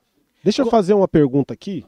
Pergunta não, afirmação do Cláudio Esquisato, e que e eu quero só falar do Cláudio também, gostaria a opinião de vocês, já falando no poder legislativo. Ele disse assim que o Ronil disse que o Bolsonaro vai ganhar no primeiro turno. Ó, mas vamos lá.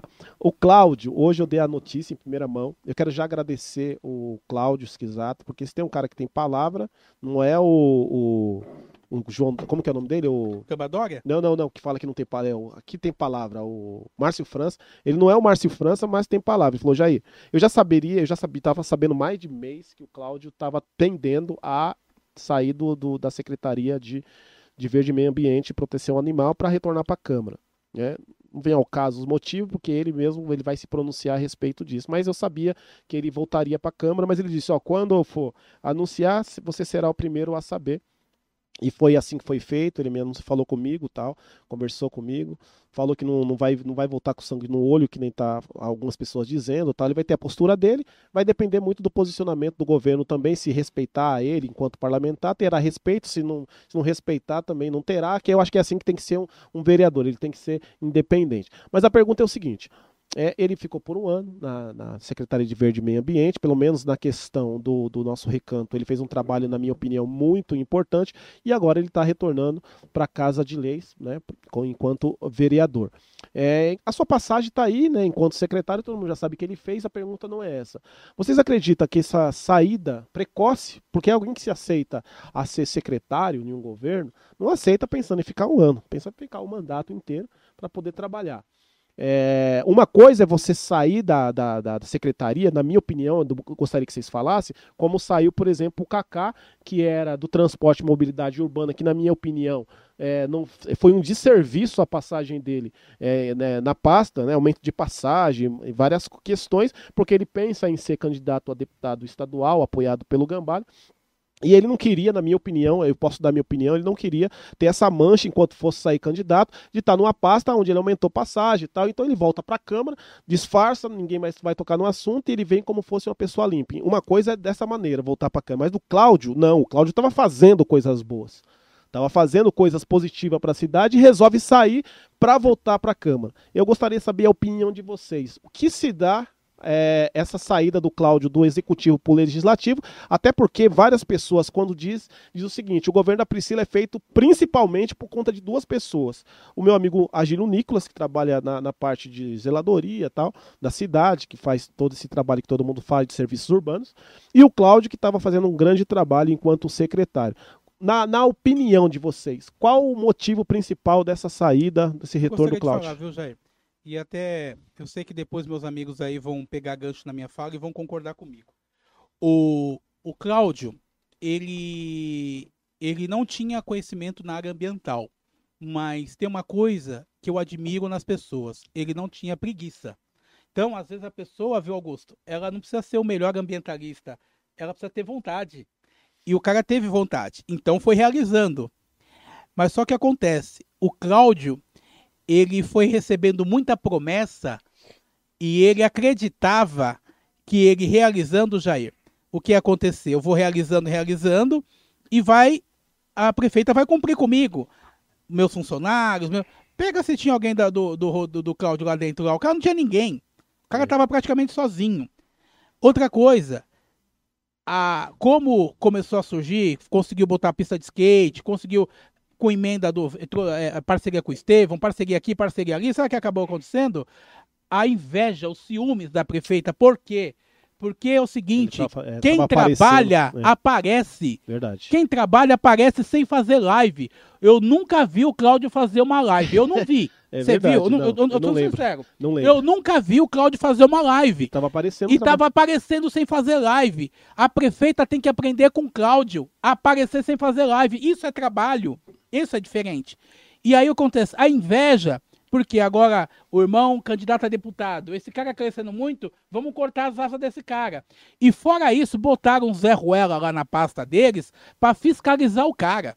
Ah, é? Tem um Zé Ruela lá, não é de Ferraz. O cara não tem identidade nenhuma com o município, tava lá para ficar fiscalizando e travando todo o trabalho do Claudio Esquisato. Esse foi o mandato desse da prefeita Priscila Gambari, foi perseguir o Claudio Esquisato.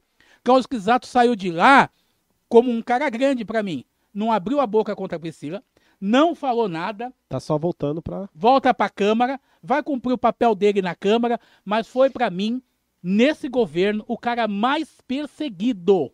Mais perseguido, porque conseguiu, através do silêncio, conseguiu, através do silêncio, Mostrar se destacar, mostrar trabalho. Eu me identifico com quem trabalha, gente. Eu me identifico com quem trabalha. Tem jeito. Trabalhador se identifica com o trabalhador. É. Eu não identifico com um vagabundo. Por isso que eu falo mal do- dessa turma, dessa corda, essa raça toda. Então, assim, o que acabou acontecendo? O cara apareceu, mostrou trabalho, aí botaram um cara lá pra ficar no pé do cara, Cara, pra travar, travar, começaram a travar tudo, Augusto. Travar tudo. Aí o cara precisa de um, um- um funcionário, precisa de um, um funcionáriozinho consegue. cuidar da- da- do, do animalzinho que ele botou lá, não consegue, não vem ninguém. Aí quando manda, manda um Zé Ruela, que é, é de outro vereador, de outra pessoa, pra atrapalhar o trabalho do cara. Aí o, o cara vai lá, o cara não quer trabalhar e não aceita a ordem porque ele é mandado de outro vereador. Então ela tentou travar todo o trabalho do Cláudio. Não teve jeito. O cara é criativo. O cara fez acontecer. Por outro lado, ninguém vive sufocado a vida toda. Tem Gusta- mandato, voltou pra Câmara. Deixa eu falar com o Gustavinho aqui. Ô, Gustavo, não, não tô. com- O Gustavo falou assim que eu tô com sono. Você tá, você tá, você tá, você tá enganado, porque conversa boa não dá sono, não. Pra mim eu ficava a madrugada toda aqui. Gusto, você acha que é a mesma visão? Que, por que, que você acha? Eu, eu tenho um pouco a corroborar, né? É, o que o, do- do- o Clóvis colocou.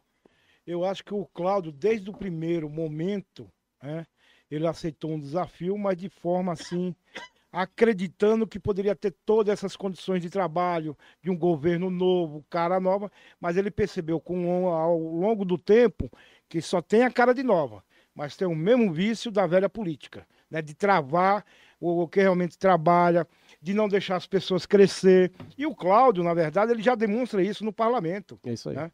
no, da- do posicionamento dele de forma clara e objetiva, a defesa da causa animal, né? E, e ele sempre foi assim um parlamentar diferenciado, né? Por quê? O que, que corroborou com tudo isso? A militância do Cláudio. Não tenho intimidade com o Cláudio, né? mas eu tenho acompanhado o trabalho dele. Pelo know-how de militância política partidária em Suzano, né? dentro do PSB. Então é um quadro positivo. Agora, este governo de cara nova, com os vícios da velha política, é que não deixa ninguém crescer. Tá certo. Então é uma sombra para eles. Ronil? Cara, eu vou falar pra você, eu, na minha opinião, o Cláudio foi um dos, foi um dos melhores secretários que teve até agora. Né? Nesse, nessa gestão. Trabalhou muito, fez muito, principalmente pelo recanto. O que ele fez no recanto foi uma revitalização de primeira, eu gostei de ver. Né? Inclusive, meus meninos acabaram participando de um festival lá, que foi organizado pela Secretaria, juntamente com a Secretaria de Esportes. Ele revitalizou lá, lá deixou da forma quase que impecável, né, cara? Então, com inauguração de pista de skate, e ele investe muito nessa área, né? Principalmente a área, o meio ambiente é meio complicado você falar, né, meu? E, e ele já luta pela causa, principalmente dos animais, né? Que é o- os cachorros de rua, entre outras causas que ele defende. Então, pra mim, ele não deveria ter saído. Não sei quem vai estar no lugar dele. Mas ele fez um trabalho excepcional, cara, na Secretaria do Meio Ambiente. Mas é o que eu falei pra você, a gente ouve comentário, ouve fofocas, ouve buchicho na cidade aí, que ele, na, na verdade, a gente já sabia que ele ia sair da secretaria há muito tempo, já tem esses rumores aí, desde o ano passado, da metade do ano passado, já tinha esses rumores, né? Que ele deixaria a Secretaria do Meio Ambiente e começou a ficar mais forte agora, falando que ele sairia candidato a deputado estadual. Não sei se é para polarizar, se é para. Né, Não, pra- se ele vier candidato a deputado estadual, na minha opinião, é pra polarizar mais ainda o jogo no estadual. É. E consequentemente, vai acabar ajudando também o deputado o Rodrigo deputado Gambale. Rodrigo Gambale. É, então, Se ele vier estadual. Agora, se ele vier federal, que eu acredito que se ele viesse, viesse federal, da- que eu acho que estadual ele não viria. Depende da, da- da- também da dobrada dele. É, né? mas eu acho que federal, ao federal, eu acho que é a cara do Cláudio. eu também acho eu que acho que é a federal- cara do Cláudio federal. Não pra poder bater com- de frente com, com o Gambale, que não é isso, mas eu acredito que ele tem o perfil dele é pra vir candidato a deputado federal e ele já tinha confidenciado pra mim uma vez que se viesse candidato, a vontade dele era pra ser candidato a deputado federal. Eu não acredito que ele venha candidato esse ano, não. Eu não acredito. Mas eu acho que se ele vier, ele vai acho que tentar até por federal. força do com- compromisso político. É, que no então, acho que ele não grupo, vem, então- não. Pessoal, ó, vamos fazer então, ó, vamos tá chegando na parte final do programa, duas horas e meia, né, de programa já. Vamos fazer a- o sorteio do Pix. Vou ver se alguém mandou. Vou dar dois minutos pra você que tá entrando agora fazer o Pix de 20 reais. Dois minutos, porque eu já vou pro sorteio aqui. Ô Luiz, faz a conta aí, quanto é que deu, pra gente não esque... Eu vou falar os nomes, né? E vou falando os valores aqui. Vamos colocar o meu, o meu é 60, né? 40 mil e 20 do Augusto, 60, que eu não incluí aqui. E aí, vamos lá. É, hoje, é, José Severino da Silva, 20. É, Daniel José Nunes, mais 20. Kleber de Araújo Cardoso Silva, mais 20. Ronil Pedroso, mais 20. Rosana Maria da Conceição, mais 20. Clóvis Caetano da Silva, 30.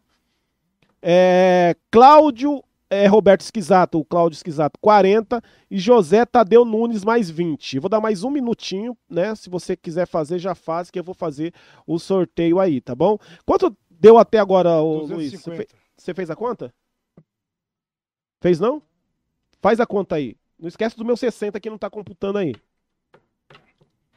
Vamos lá. Quer fazer de novo? Quer que eu fale de novo? Não Ô. Luiz, você tem um. Tá calculando. O Luiz tá calculando lá. Ô Luiz, você tem o número do meu Pix? Pode passar aí já.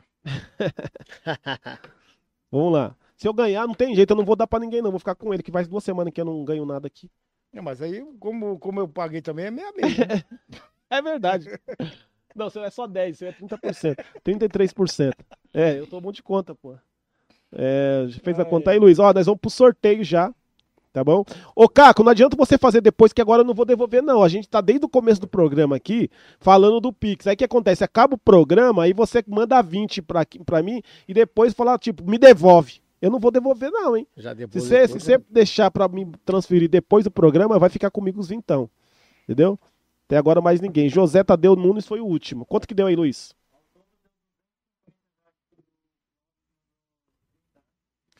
O Clóvis mandou 30. Isso. 250, né? Eu vou ter que mandar aqui, ó. Eu vou mandar aqui pra conta da minha mulher um valor, porque só tem 245 aqui, porque não- ela não fez os 60 ainda. Eu vou colocar aqui, ó, pra minha mulher. Deixa eu ligar pra ela aqui pra ela fazer um pix pra mim, porque eu tô tentando fazer de uma conta pra outra, meus nomes ali coligado não tá dando pra fazer. Tá? Mas é a metade, né? Ah, é verdade, vai dar metade, sim, dá, é metade. É metade. É, não é todo não, vai dar sim. 250 é isso? 250, 125. Vamos pro sorteio então? 125 reais pra alguém aí do sorteio. Coloca na tela, Luiz. Tá? Ele vai preparar a roleta e nós já vamos fazer o sorteio agora, tá? Enquanto você tá preparando aqui, ver se entra mais alguma coisa aqui. É metade, gente. Eu não vou ficar duro, não. É, vamos ver aqui se entrou mais alguém. Tá no jeito, Luiz? Deixa eu ver se entrou. É. Vamos lá, tá no jeito, coloca a roleta na tela, vamos rodar a roleta, daqui a pouco tem as considerações finais. Ó, esse bate-papo aqui tá com cara de fazer outro, porque nós não falamos um terço do que estava programado para se falar. Mas tudo bem. E o Clóvis engoliu um radiador, um gravador, mano. O cara não para de falar. Desculpa aí, meu. Você sabe que eu nem contei a bomba do, do, do, do É dia. Mas. É. mas deixa Tem as considerações finais, se quiser falar, Na pode falar. Um gago pra falar com não- Ó, é, vamos pra roleta. Como que é a roleta? Democrata? Não, que você tinha Socialista. Socialista. Roleta socialista não é da rachadinha. Nós vamos estar. agora tá valendo. Quem ganhar agora vai levar um Pix de 125 reais. Roda a roleta, Luiz! Luiz, respeita Januário. Vamos lá. Vai, vai chegar lá, olha pra tela quem que é, quem que é, quem que é. Fala o nome aí. José Salvador Severino. José Severino da Silva. Olha, acabou de. Putz, mano, mandaram 20 reais aqui. Quer ver, ó? Quer ver que foi o Caco? Não, dessa vez eu não vou devolver. José Severino da Silva. Fábio. Ó, ele mandou aqui agora, ó. Fábio Mazie... Mazieiro, 20 reais. Ô, Fábio, infelizmente já fizemos um sorteio. Eu vou te devolver daqui a pouquinho os 20, tá? Mas você fez em cima da hora. Eu tô aqui falando Mas aqui, ó. pode colocar pro próximo programa também. É uma sugestão já. Não, eu vou devolver, porque aí depois mistura tudo. Hum. Eu vou devolver os 20, tá, Fábio? Mas passou do horário, não deu mais tempo aí pra você é, participar. Quem foi que ganhou, Luiz? José Severino. José Severino da Silva. Já vim aqui, ó, já vou fazer 125, já vou, já vou mandar pra vocês. E eu já vou pedindo aí, é, nas considerações finais, vocês falarem aquilo que vocês não falaram e já quero de imediato, imedia, é, de prontidão te agra- agradecer, né, vocês por ter aceito aí esse, esse convite. Eu acho que foi um bate-papo bastante produtivo. É, de verdade, confesso que ficou com um gostinho de quero mais, mas nós já estamos com É. duas horas e meia de programa e não vai faltar oportunidade. Augusto? Vamos lá, pessoal. Em primeiro lugar, agradecer mais uma vez o Grupo Cenário pelo convite. Está participando aí ju- junto com esses peso pesado aí da militância política, do operador do direito, doutor Clóvis, Ronil Pedroso, é, um patrimônio tombado aqui da, da política ferrazense, o Jair, sempre abrindo as portas para a gente discutir, debater, trocar figurinha, criar, digamos, um happy hour, né? um laboratório para a construção cada vez mais e o fortalecimento das políticas públicas de Ferraz, fortalecer cada vez a democracia através do seu programa, e é assim que tem que continuar. Né? As pessoas que estão no poder têm que aprender a conviver quem pensa diferente, né? porque só assim cresce a administração, só assim cresce o governo, só assim as pessoas cada vez mais serão beneficiadas por políticas públicas com apontamento. E tem o ditado: quem ganha governa, quem pede fiscaliza. Então, é tem que ter lado, tem que ter posicionamento, sempre no campo da política. Muito obrigado a todos, o pessoal do Ferraz em Foco, o pessoal da direção do IAS, Companheiro Unido, do Instituto de Ações Sociais e a minha família e o, todos os internautas. Muito obrigado pela oportunidade. Tá certo. Ó, eu estou fazendo Pix aqui para ele, né? José Severino da Silva, o banco é a instituição Banco Digio tá? Não vou falar agência. Tô transferindo agora 125 reais. Já confirma aí, né? Chegando, coloca, eu vou mandar pro Luiz, pro, Lu, pro, pro Luiz, para ele colocar aqui nos comentários também. Tô mandando pro Luiz aqui, ó. Luiz respeita Januário, já mandei para ele. Vou mandar pro Luiz aqui. Já fiz os 125, tá na conta aí, pode confirmar. É, Clóvis Caetano, à vontade. Então, eu desde já agradeço a todos aí que é, nos aguentou até esse momento, né? Até porque é, estar na frente da internet, ouvindo um bate-papo, não é todo mundo que tem paciência. Você que teve essa paciência, você que mandou perguntas, você que teve aí toda essa é, entretenimento aí com a gente aí, eu agradeço imensamente aí esse tempo que você esteve conosco. Espero que você tenha gostado e ganhado da sua parte, porque do nosso lado aqui a gente fica muito feliz e para nós é nós estamos ganhando quando tem alguém ouvindo a gente, né? É, agradeço a cada um que está aqui, Augusto, Ronil, é, o Jairzinho, o nosso amigo ali que está no comando ali da, da, das teclas ali do, do, do computador. É, e é isso aí, temos que ter gratidão e vou ressaltar aqui, porque me mandaram algumas mensagens, inclusive até o Johnny Galo, né? Acho que ele tá mandando mensagem para mim, já é engraçado, que ele tá mandando, mas não sabe que ele tá mandando para mim, entende? Ele tá mandando no inbox aqui do WhatsApp, é, fala pro Clóvis falar sobre tal coisa. Fala pro Clóvis falar sobre tal coisa. É engraçado, ele tá mandando para mim e achando que tá mandando para uma outra pessoa. sobre a questão dos funcionários da prefeitura, sobre a questão do Fundeb. Então, como o tempo é, é curto, né? Claro. A gente, muito embora a gente pincelou, acho que bem a questão Pensamos, do Fundeb. Falamos bastante. Pincelamos bem a questão do Fundeb. É, eu, eu, não tenho nenhuma dúvida aí que o Ministério Público vai atuar a favor dos professores. É, por outro lado, tem uma, uma outra questão que os professores têm que analisar bem. Quando o Ministério Público entra com essa ação, que é, seria uma possível ação de, uma ação de improbidade ou uma ação civil pública, eu enxergo mais como uma ação de improbidade administrativa, ele vai é, rever esse dinheiro que ele vai cobrar de quem aí desviou o dinheiro né? Esse dinheiro vai para um fundo, né? Vira um fundo e o fundo depois que, é, que tem que devolver para a municipalidade, até devolver para a municipalidade para reverter para os professores de novo, eu, eu enxergo aí um caminho para os professores entrar também com ações autônomas para já ir discutindo o seu direito individual. Porém, é, cada cabeça a sua sentença. O processo ele não é rápido, ele é demorado, porém o processo individual é mais rápido, até por causa do valor. Então ele entra aí na. na, na, na, não entra nem no precatório, o, o, individual, entendeu? Não entra nem no precatório. Então eu, por exemplo, se eu fosse professor, eu iria na questão individual e deixava o pautorar também na questão da improbidade administrativa, que essa é a competência mesmo do Ministério Público. Estou dando aqui uma justificativa. E outra coisa que eu acho importantíssima na questão do Fundeb é, tocar no assunto é dizer o seguinte: é, o caminho que está sendo tomado é um caminho bom para a cidade. Muita gente ainda está com um discurso, Jair, que eu acho ruim. Ah, ficam denunciando a prefeita. Ninguém denuncia quem faz coisa certa. As pessoas denunciam porque há indício de coisa errada. Então, a questão da saúde, o desvio na verba da saúde, indício de coisa errada. Ah, e já tem a denúncia do fracionamento aí indício de coisa errada. Fora isso aí, você, você tem aí. É, tem questão ambiental aí que não, não, não quero nem, nem, nem falar. Coisa errada.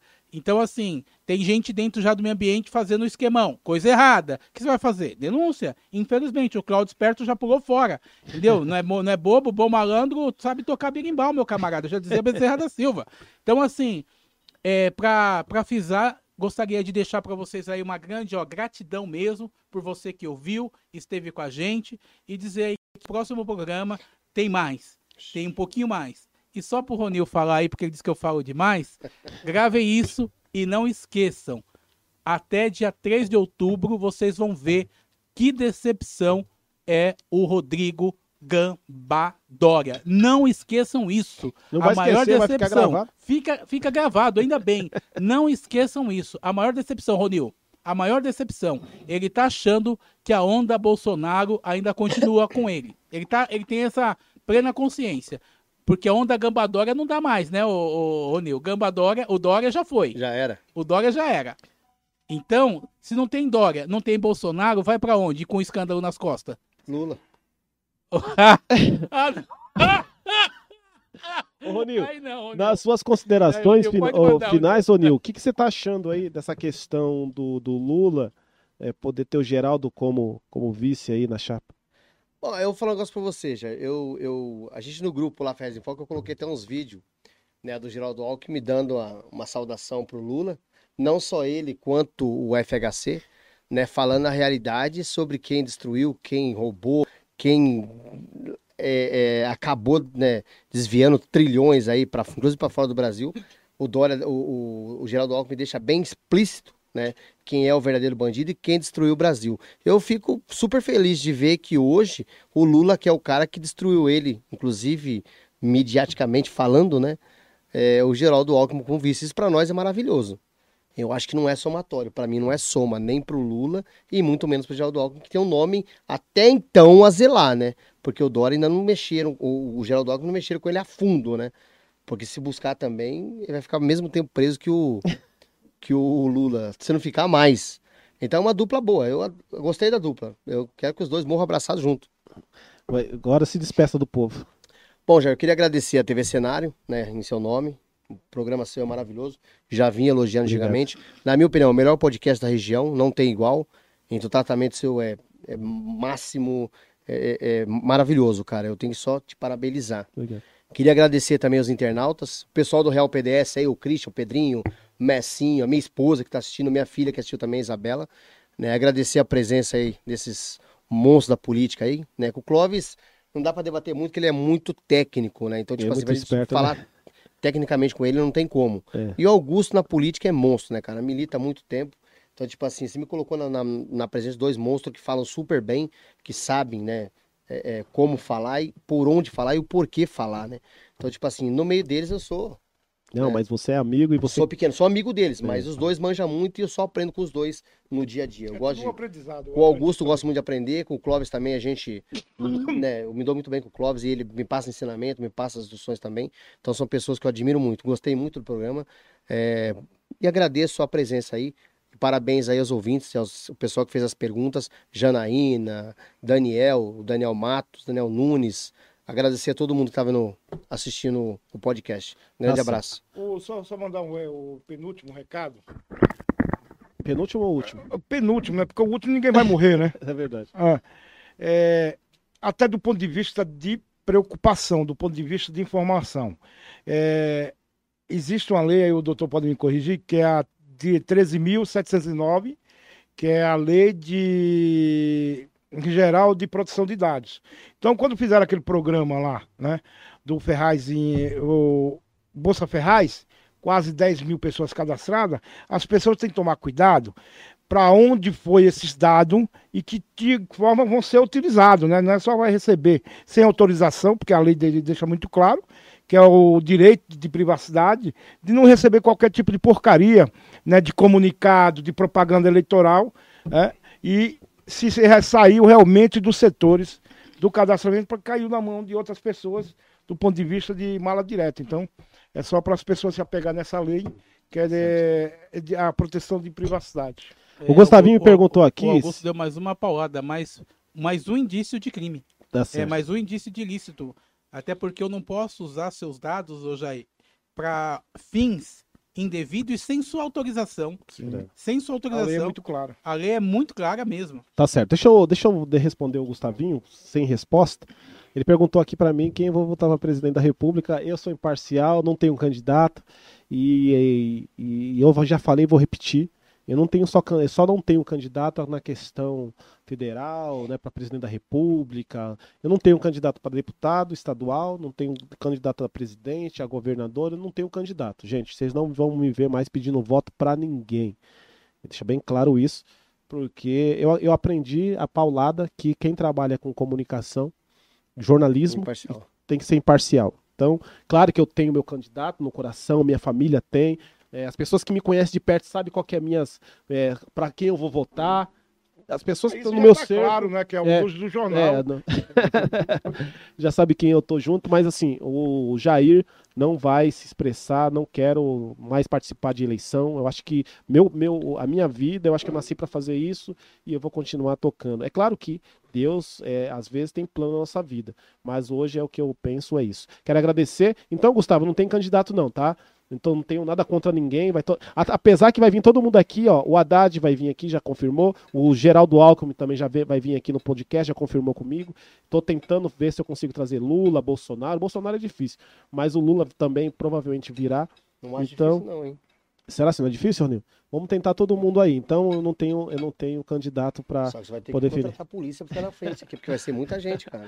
Pessoal, eu quero agradecer de verdade você que assistiu aí um pedacinho do programa, é, para você que assistiu o programa inteiro ou para você que ainda vai assistir o podcast com o Jair. Muito obrigado. Né? Semana que vem, gente, terça-feira, sexta-feira tem, tem um vice-prefeito da cidade de Suzano, né? Valmir Pinto virá aqui na sexta-feira. Semana que vem tem um trio de pagodeiro de primeira qualidade. Depois eu vou divulgar para vocês aí que está nos assistindo. Muito obrigado. Por hoje nós vamos ficando por aqui.